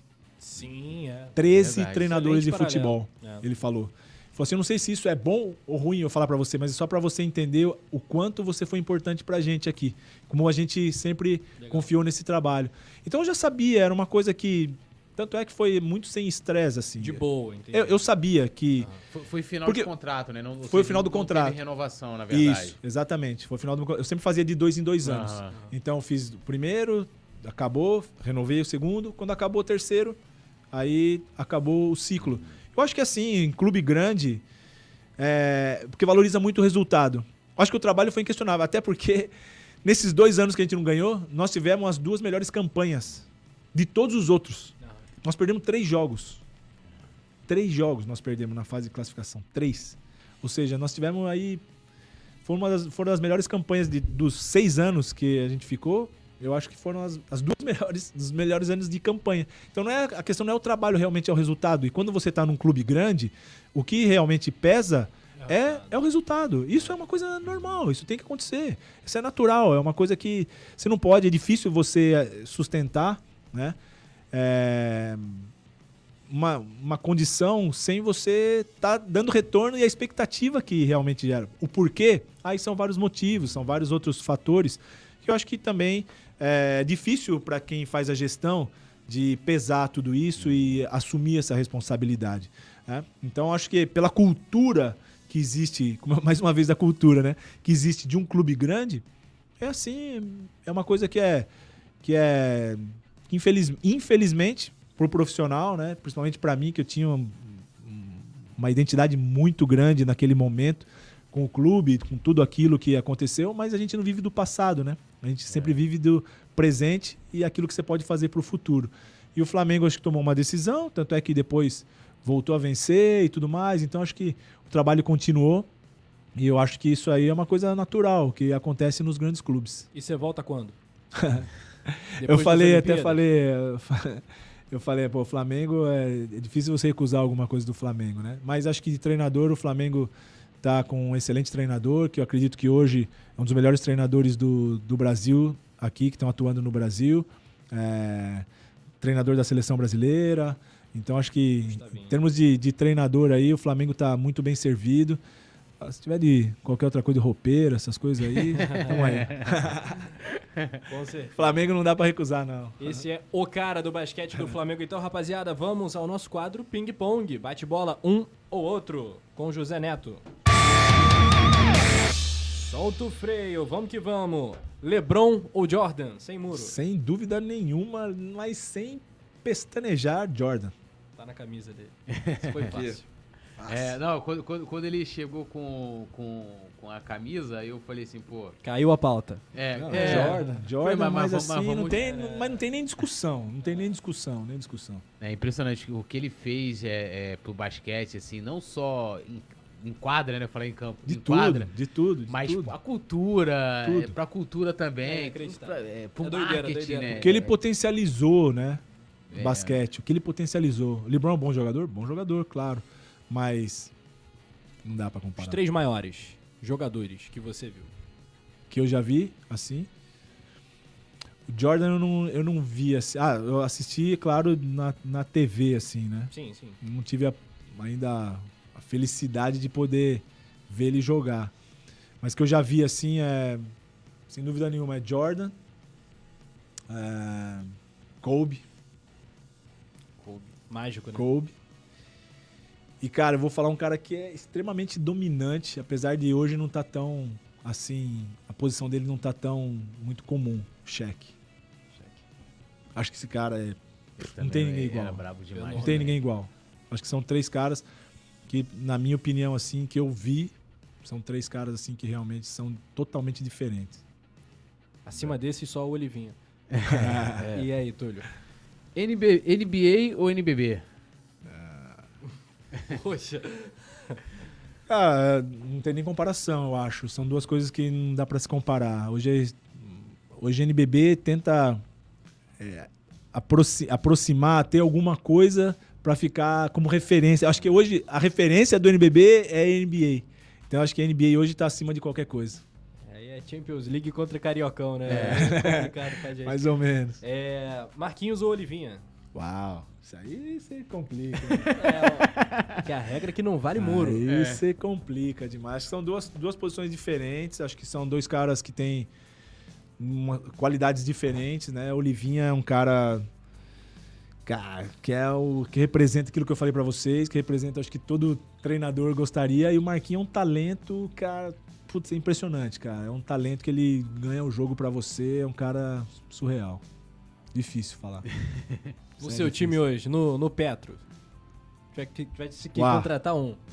Difícil. No hein? auge. Difícil. Até porque são posições diferentes, né? São posições diferentes, assim. Eu tô é te ajudando. O que, que, o que cabe mais é no seu time difícil, hoje? Muito difícil, cara. Essa aí eu vou pular, porque são dois caras que eu admiro demais. Tá bom, vai lá. Só porque você é o Zé Neto, a gente vai te dar essa moral. Pô. Só porque é o Zé Neto. É o primeiro que pula. Mas são dois caras que, que eu admiro demais, assim, por tudo que faz. O Livinha é um cara que acho que qualquer time gostaria de ter o cara pela, pela garra dele. Trabalhar em clube ou seleção? Cara, eu acho que o clube ele te dá o dia a dia. Né? Eu acho que isso é uma coisa que, que te, te também te motiva. Agora, uma vez que você está na seleção e representa seu país, cara. Representar o país, né? É, cara, é um negócio é... surreal. Mas acho que o dia a dia do clube, ele, como, como você, como profissional, o dia a dia, você ter essa competição mais regular, né? Eu acho que é uma coisa que também te, te move mais, te move. Agora, a seleção é, é aquilo, é você representar seu país. Eu acho que tem esses dois lados aí. Beleza. Mas, mas como profissional, assim, eu acho que você tá num clube é o, é o que te move o dia a dia. Vamos então às notas. Peraí, eu, de botei, 0 a eu tinha 10. botado mais. Que já mudamos. Mentira. Pô, eu falo assim, não, você não vai fazer essa pergunta, não. Fala. Não, não, vai trazer. Oscar ou Marcelinho? Essa é boa? Que isso, essa também é boa. Cara, eu não tive a oportunidade de trabalhar com o Oscar. Ele vai tive- pular, ele vai pular. Não, não, não, eu não tive a oportunidade de trabalhar com o Oscar. Mas o Marcelinho é um cara que eu falei pra vocês, cara. O Marcelinho é um cara assim. Até porque eu vou, eu vou pelo Marcelo, porque o Marcelo, eu já tive a oportunidade de trabalhar com ele. É, mas é um cara que é. Cara, ele. É, dif- é difícil, cara, de, até de falar, mas é um cara que ele, ele faz o time, realmente, o time. Faz aquilo que ele quer com o time. Entendeu? Ele, tanto é que se você conversar com os jogadores que jogaram com ele, tem ele como referência de líder, capitão, de cara que briga pelo time. Entendeu? Não, é que eu- é difícil eu falar do Oscar, porque o Oscar não tive essa possibilidade Sim. de trabalhar com ele, eu só vi. Né? Até, eu acho que é uma das referências que eu tenho também quando eu joguei de uma forma muito medíocre, mas eu jogava com a 14 por causa do Oscar. né? Então eu gosto da 14 por causa do Oscar. Mas assim, o dia a dia do Marcelo, você vê que ele estava sempre querendo ser mais. Eu acho que também uma das inspirações do Marcelo era o Oscar, né? Porque o Marcelo jogou com o Oscar, teve esse contato com ele e tudo. Acho que é um dos caras que também acabaram inspirando o Marcelo. Mas assim, por eu ter trabalhado com o Marcelo, Marcelinho. Marcelinho, legal, muito maneiro. Agora, agora podemos ver as notas. Vai ter que botar a vinheta de novo. Vai lá, produção. Vamos que vamos. Deixa vinhetinha também, Leandro Martins. O Leandro que fez a pergunta né, do, do Carioca, né? Excelente lembrança do Leandro Martins, né? Que o Mengão tem essa hegemonia local. É, tem a vinhetinha do like também, né, Leandro? Deixa o seu like. Deixe seu like. Seu é? like. Essa daí é a braba. Vamos lá, Túlio. Pode começar. Posso começar? Muito obrigado. Por Sou um favor. homem gentil. Você é o nosso poeta. Notas, né? É, de, no caso de 0 a 10, né? Patrícia Morim. Cara, eu vou. Eu peguei ela muito no finalzinho, né? Mas eu tenho uma gratidão muito grande. Por, por causa dela é que eu vim pro Flamengo. Então eu tenho uma gratidão eterna por ela. Porque senão, se não fosse ela, talvez eu não tivesse no, no Flamengo e tivesse acontecido tudo isso, tivesse essa oportunidade. Eu dou, assim, em relação a mim, eu dou nota 10 pra ela. Como presidente. Como presidente, tive muito pouco com ela, né? Eu não posso va- avaliar uma, uma gestão que eu tive muito pouco, assim, com ela. Não sei, teve falhas, claro, mas eu não sei se foram só falhas dela, entendeu? Se foi de uma maneira, é claro que ela era responsável pela gestão, mas eu sou, a Patrícia, eu sou eternamente grato a ela. Contigo, 10. Show de bola. Comigo, 10. Eduardo Bandeira de Melo. 10. Um cara também que eu gostei muito dele, um cara que foi que levou assim, deu pra gente a- o que a gente precisava para que a gente pudesse ter a condição de trabalhar. Foi um momento difícil onde estava saindo todo mundo. Lembra? Foi difícil. Sim. Acabou dispensando o Cielo, acabou dispensando o Daniel, depois acabou trazendo de, de volta o, o Diego A e a Jade Daniela. Mas todo mundo, É. acabou saindo todo mundo. E ficou só o basquete. E a gente até ficava. hum, E que tava no meio do campeonato. Falei, cara, a gente precisa ganhar. Se não ganhar, a gente também nem tem muito, Certo. muita condição. Se eles quiserem tirar, eles vão ter que tirar. Né? Mas a gente, assim, eles, ele bancou, ele foi até o final, conseguiu dar aquela responsabilidade de também ir pro Pova e pro, pro Vido naquele momento. Eu, eu, assim, um cara que eu, que eu sou bastante grato também. É, Agora eu que me perdi aqui, rapaz. Vamos lá, tranquilidade. Basquete carioca. 0 a 10. Ah, cara, isso aí é. É que o Flamengo é 10, o problema é que o, É, o basquete lá carioca, embaixo. o basquete carioca, eu vou dar uns 5 aí. Em relação ao basquete paulista, por exemplo. Não, não se compara. É que o basquete É claro que São Paulo é um estado muito mais É, que tem, pujante. tem mais times, tem mais. Não sei, Tem, tem. equipes mais consolidadas, clubes mais consolidados É. também, né? É, até mais a própria dinheiro, competição mais mesmo. Tem, cidades tem que mais atrativo, entendeu? Acho que tem mais atrativo próprios clubes mesmo. Você, você vê, a gente tá falando de poucos clubes no Rio, Uhum. né, que representam, tipo, adulto. Então acaba não tendo tanta É. referência. É. Agora em São Paulo não, já tem mais, já são mais clubes. Isso é uma coisa histórica também, mais uma vez a questão cultural. É. Então acho que ali o Rio tá ali numa um 5 assim. Acho que também ficou muito tempo sem investir também nas categorias de base. É... Tem algum estado além de São Paulo que você acha que esteja na frente do Rio? Ah, Minas, Minas eu acho que tá. Minas Gerais está à frente Minas do eu Rio acho de que Janeiro. tá. Minas É. eu acho que tá. Categoria de base nem, nem se Aham. compara. A Tá. gente sabe que. Apesar de ser não ser tanto Santa Catarina, Tá Santa Catarina, no basquete? categorias de base sim. É, claro que o adulto não tem, né? Adulto já, já não Aham. tem tanto, não tem time assim, não tem nenhum time que representa. Tinha o Joinville antes, mas não tem mais. mas eu vejo que assim, o trabalho, a estrutura é, é bem melhor. É, vale a reflexão, tá aí. ó. É. É uma nota 5, né? É. Um grande cara pro, do basquete. É. É, nota de 0 a 10 pro NBB. NBB? Eu vou dar um, um 8, assim. Eu não dou 10 porque eu acho que sempre pode ser melhor. Eles estão tentando, assim, ser cada 10 é vez o melhor. NBA, não, É. não comporta. Mas eu acho que Acho que uma nota no 8, 8, você assim. foi generoso, não foi? É, eu acho que é uma nota 8 por- pelo assim, porque eles estão cada vez tentando melhorar, tentando fazer as coisas melhores, tentando é, dar um passo a mais a cada, cada, cada NBB, a cada edição. Eu acho que assim, apesar das dificuldades, eles estão conseguindo se sustentar. São muito fiéis aos clubes, né? Os clubes eles re- realmente dão esse respaldo aos, aos clubes para que os clubes possam ser, ser melhores também e ter uma competição melhor. Então eu daria um 8 aí. Beleza. Póvoa. O Pova é mais um cara também que eu tenho muita gratidão por ele. Eu daria o, o Pova uma nota 10. Um cara que ele, é, com toda a maneira dele, é que a gente assim precisava sempre, claro, entender a posição dele. Mas é um cara que tem um coração enorme, cara. Um cara que, assim, parece aquele jeitão meio que brucutu dele, né? Mas, cara, ele tem um coração enorme. Um cara que eu tenho muita gratidão e muito respeito por ele. Muito bem. É, Vido. Vido também é igual, mesma coisa. O Vido, o Vido muita gente não sabe, mas o Vido, quando ele era jogador, acho que foi a última, uma das últimas equipes que o Vido jogou profissionalmente foi no Paulistano e eu era assistente no Paulistano. Eu era assistente no Paulistano. Ele jogou um, um campeonato que o Paulistano, o técnico era o Mical e acabou levando o Vido praticamente ia só pra jogar. E a gente fez uma- um, um time mesclado lá, é, de alguns jogadores. Tava o Vido, o Zanon, e aí tinha alguns jogadores mais jovens, né? O Baby, tava o Gustavinho era jogador, o Gustavinho jogava nesse time. Então, o Vido já conhecia ele de muito tempo e eu tinha uma admiração muito grande por ele quando ele começou a trabalhar com Minas, a gente vê a maneira como ele trabalhou e depois tive esse gostava dele como jogador, né? Eu vi ele jogando sempre, foi um jogador que eu gostava muito. Então, o Vido é um cara que eu admiro depois de ter trabalhado com ele também. Foi, foi um prazer. Muito bem. Fala em foi um prazer. É, não, mais não. Foi um prazer, Mas espera aí, eu, eu tenho só uma que eu não posso Ah. deixar passar essa. Qual? Né, A gente fala, por exemplo, assim, antes do Zé Neto, assim, basquete no Flamengo, referência era Canela. Canela. É, depois, assim, na, na missa é o Túlio, né? Você tá ali no mesmo patamar, assim, tranquilamente. Isso, É, E eu queria saber se você tem dimensão do seu tamanho na história do basquete do Flamengo. Lógico, no Flamengo não todo, até porque quando for contar a história do Flamengo, vai chegar ali, a sua época ali, vai falar, "Pô, ganhou tudo, tudo, Dominou. né? Se você tem dimensão, assim, que hoje as pessoas, com certeza, quando chegou no clube, alguém deve chegar você, ó, o Canela, com, uma, grande- já divide ter essa referência, claro, pela história dele no basquete brasileiro. É, inclusive, ele era primo do Jô Soares, É, né? Primo do Jô Soares. Tio, né? É, tio, Tio, alguma né? coisa assim.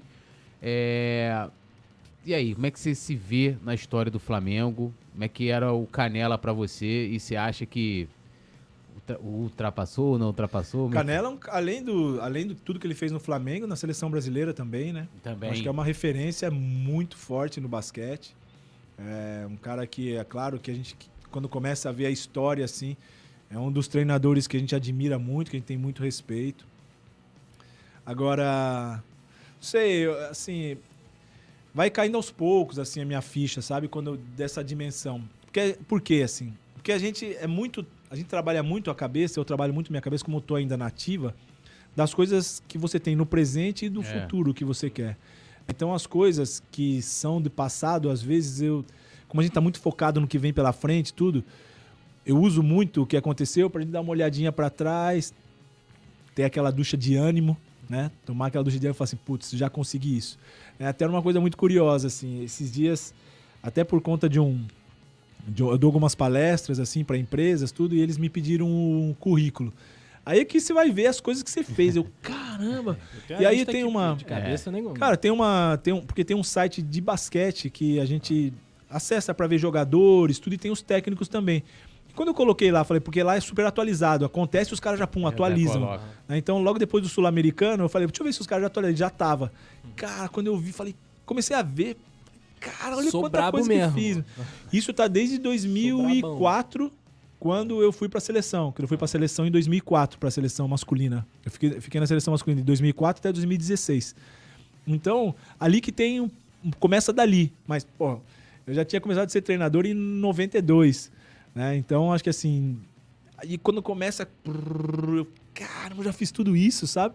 Aí que começa. Você começa a ver as coisas que você já fez, o tanto que você já fez. E eu falo muito agora pra meus amigos, pra minha esposa, assim, o Diego, que eu sempre tô com ele, né? O meu preparador físico, fala assim, cara, a gente quando começa a fazer as contas e você sabe que você tem mais tempo vivido do que pra viver, você fala, putz, deixa eu escolher, deixa eu escolher bem as coisas que vem pra frente, Você porque tá com 50. 51 já. Tá no auge, pô. Pô, então eu falo assim, no cara, auge. isso aí já. Deixa eu escolher bem as coisas que tem pra fazer pela frente pra, né, acabar bem, acabar bem. Então é, é isso, cara. Eu vejo a história assim do Flamengo, é uma coisa que me abastece, assim, sabe? Eu falo assim, pô, acho que eu fiz, deixei alguma coisa de bom. E quando eu vejo o Flamengo ganhando, assim, fica um negócio. Cara, que legal que fiz parte disso. Eu tenho, assim, uma gratidão enorme, cara, por tudo. Acho que hoje, se tem alguma coisa que que, que eu posso, assim, ser grato mesmo é pela essa oportunidade que eu tive de vir pro Flamengo, de poder ter essa oportunidade de também fazer essa história, de poder deixar no clube alguma coisa, né? Um clube tão grande como o Flamengo. Então eu fico muito feliz de poder fazer parte dessa história de um clube tão grande que é a nação rubro-negra, que é o Flamengo. Por isso que o Matheus não queria que você saísse. É, Exatamente. É isso aí, o Matheus tem que Nem se orgulhar ele, mesmo, cara. nem ele, nem eu. Vamos brincar de brrr, né? Vamos? Como é que é? Brrr. Não, era, não é isso? Brrr. O que que é isso? É o Kiko chorando e é Ah, também a, a lista de títulos dele. Campeão carioca em 2012, 13, 14, 15 e 16. Só os títulos pelo Flamengo, tá? Brasileiro, 12, 13, 13, 14, 14, 15, 15 e 16. Famoso tetra da NBB. Liga das Américas de 2014 e campeão do mundo em 2014. Esse Só José isso. Neto. Muito obrigado por vir ao Pode Obrigado, obrigado. Um prazer, Uma um prazer honra. estar com vocês. Agradeço demais essa oportunidade. Como eu já disse, é irrecusável qualquer coisa do Flamengo é recusado e eu acompanho muito vocês. Meu filho também, meu filho, pô, manda um abraço lá que eu sempre acompanho. Pô, legal. Matheus, Então, tamo junto, Matheus. é isso. Um abraço Um abração, obrigado, obrigado. Valeu pelo trabalho. Saudações rubro-negras. Saudações rubro-negras, sensacional. Valeu, poeta Túlio. mais um, uma honra aqui, Zé Neto, campeão Tamo mundial, junto. deu os títulos Tamo importantes. Agradecer a Nath também, Coelho, né, que A Nath. Natália Coelho, nossa Nath. MVP. nossa É MVP, que É. manja, A manja Braba muito. tem nome. A Braba tem Beijo, nome. Nath. Obrigado aí pela oportunidade, né? Sim, Trazer o grande Zé Neto. Isso aí. Deixa o like, se inscreva, ative notificação. Deixa o Ó, seu like. Deixe seu like. E acompanhe. Zé, qual são as suas redes Redes sociais? sociais, você gosta? É fácil, é Neto Basket, com basquete com Uhum. K e temudo em inglês, né? Neto Basket. Twitter, Instagram e Facebook é José Neto. Vai achar fácil. Maravilha. Acompanha o homem lá, hein? Seu maior sonho profissional? Na lata. Maior sonho profissional? Fala, voltar ao Flamengo. Voltar ao Flamengo. Cara, não sei, maior sonho é ser ganhar uma medalha olímpica. Ganhar uma medalha olímpica. Então com essa a gente Estaremos fecha o Pode torcendo. Flá. Valeu, rapaziada. Até o próximo Pode Flá aqui no Coluna do Flá. Tchau, tchau.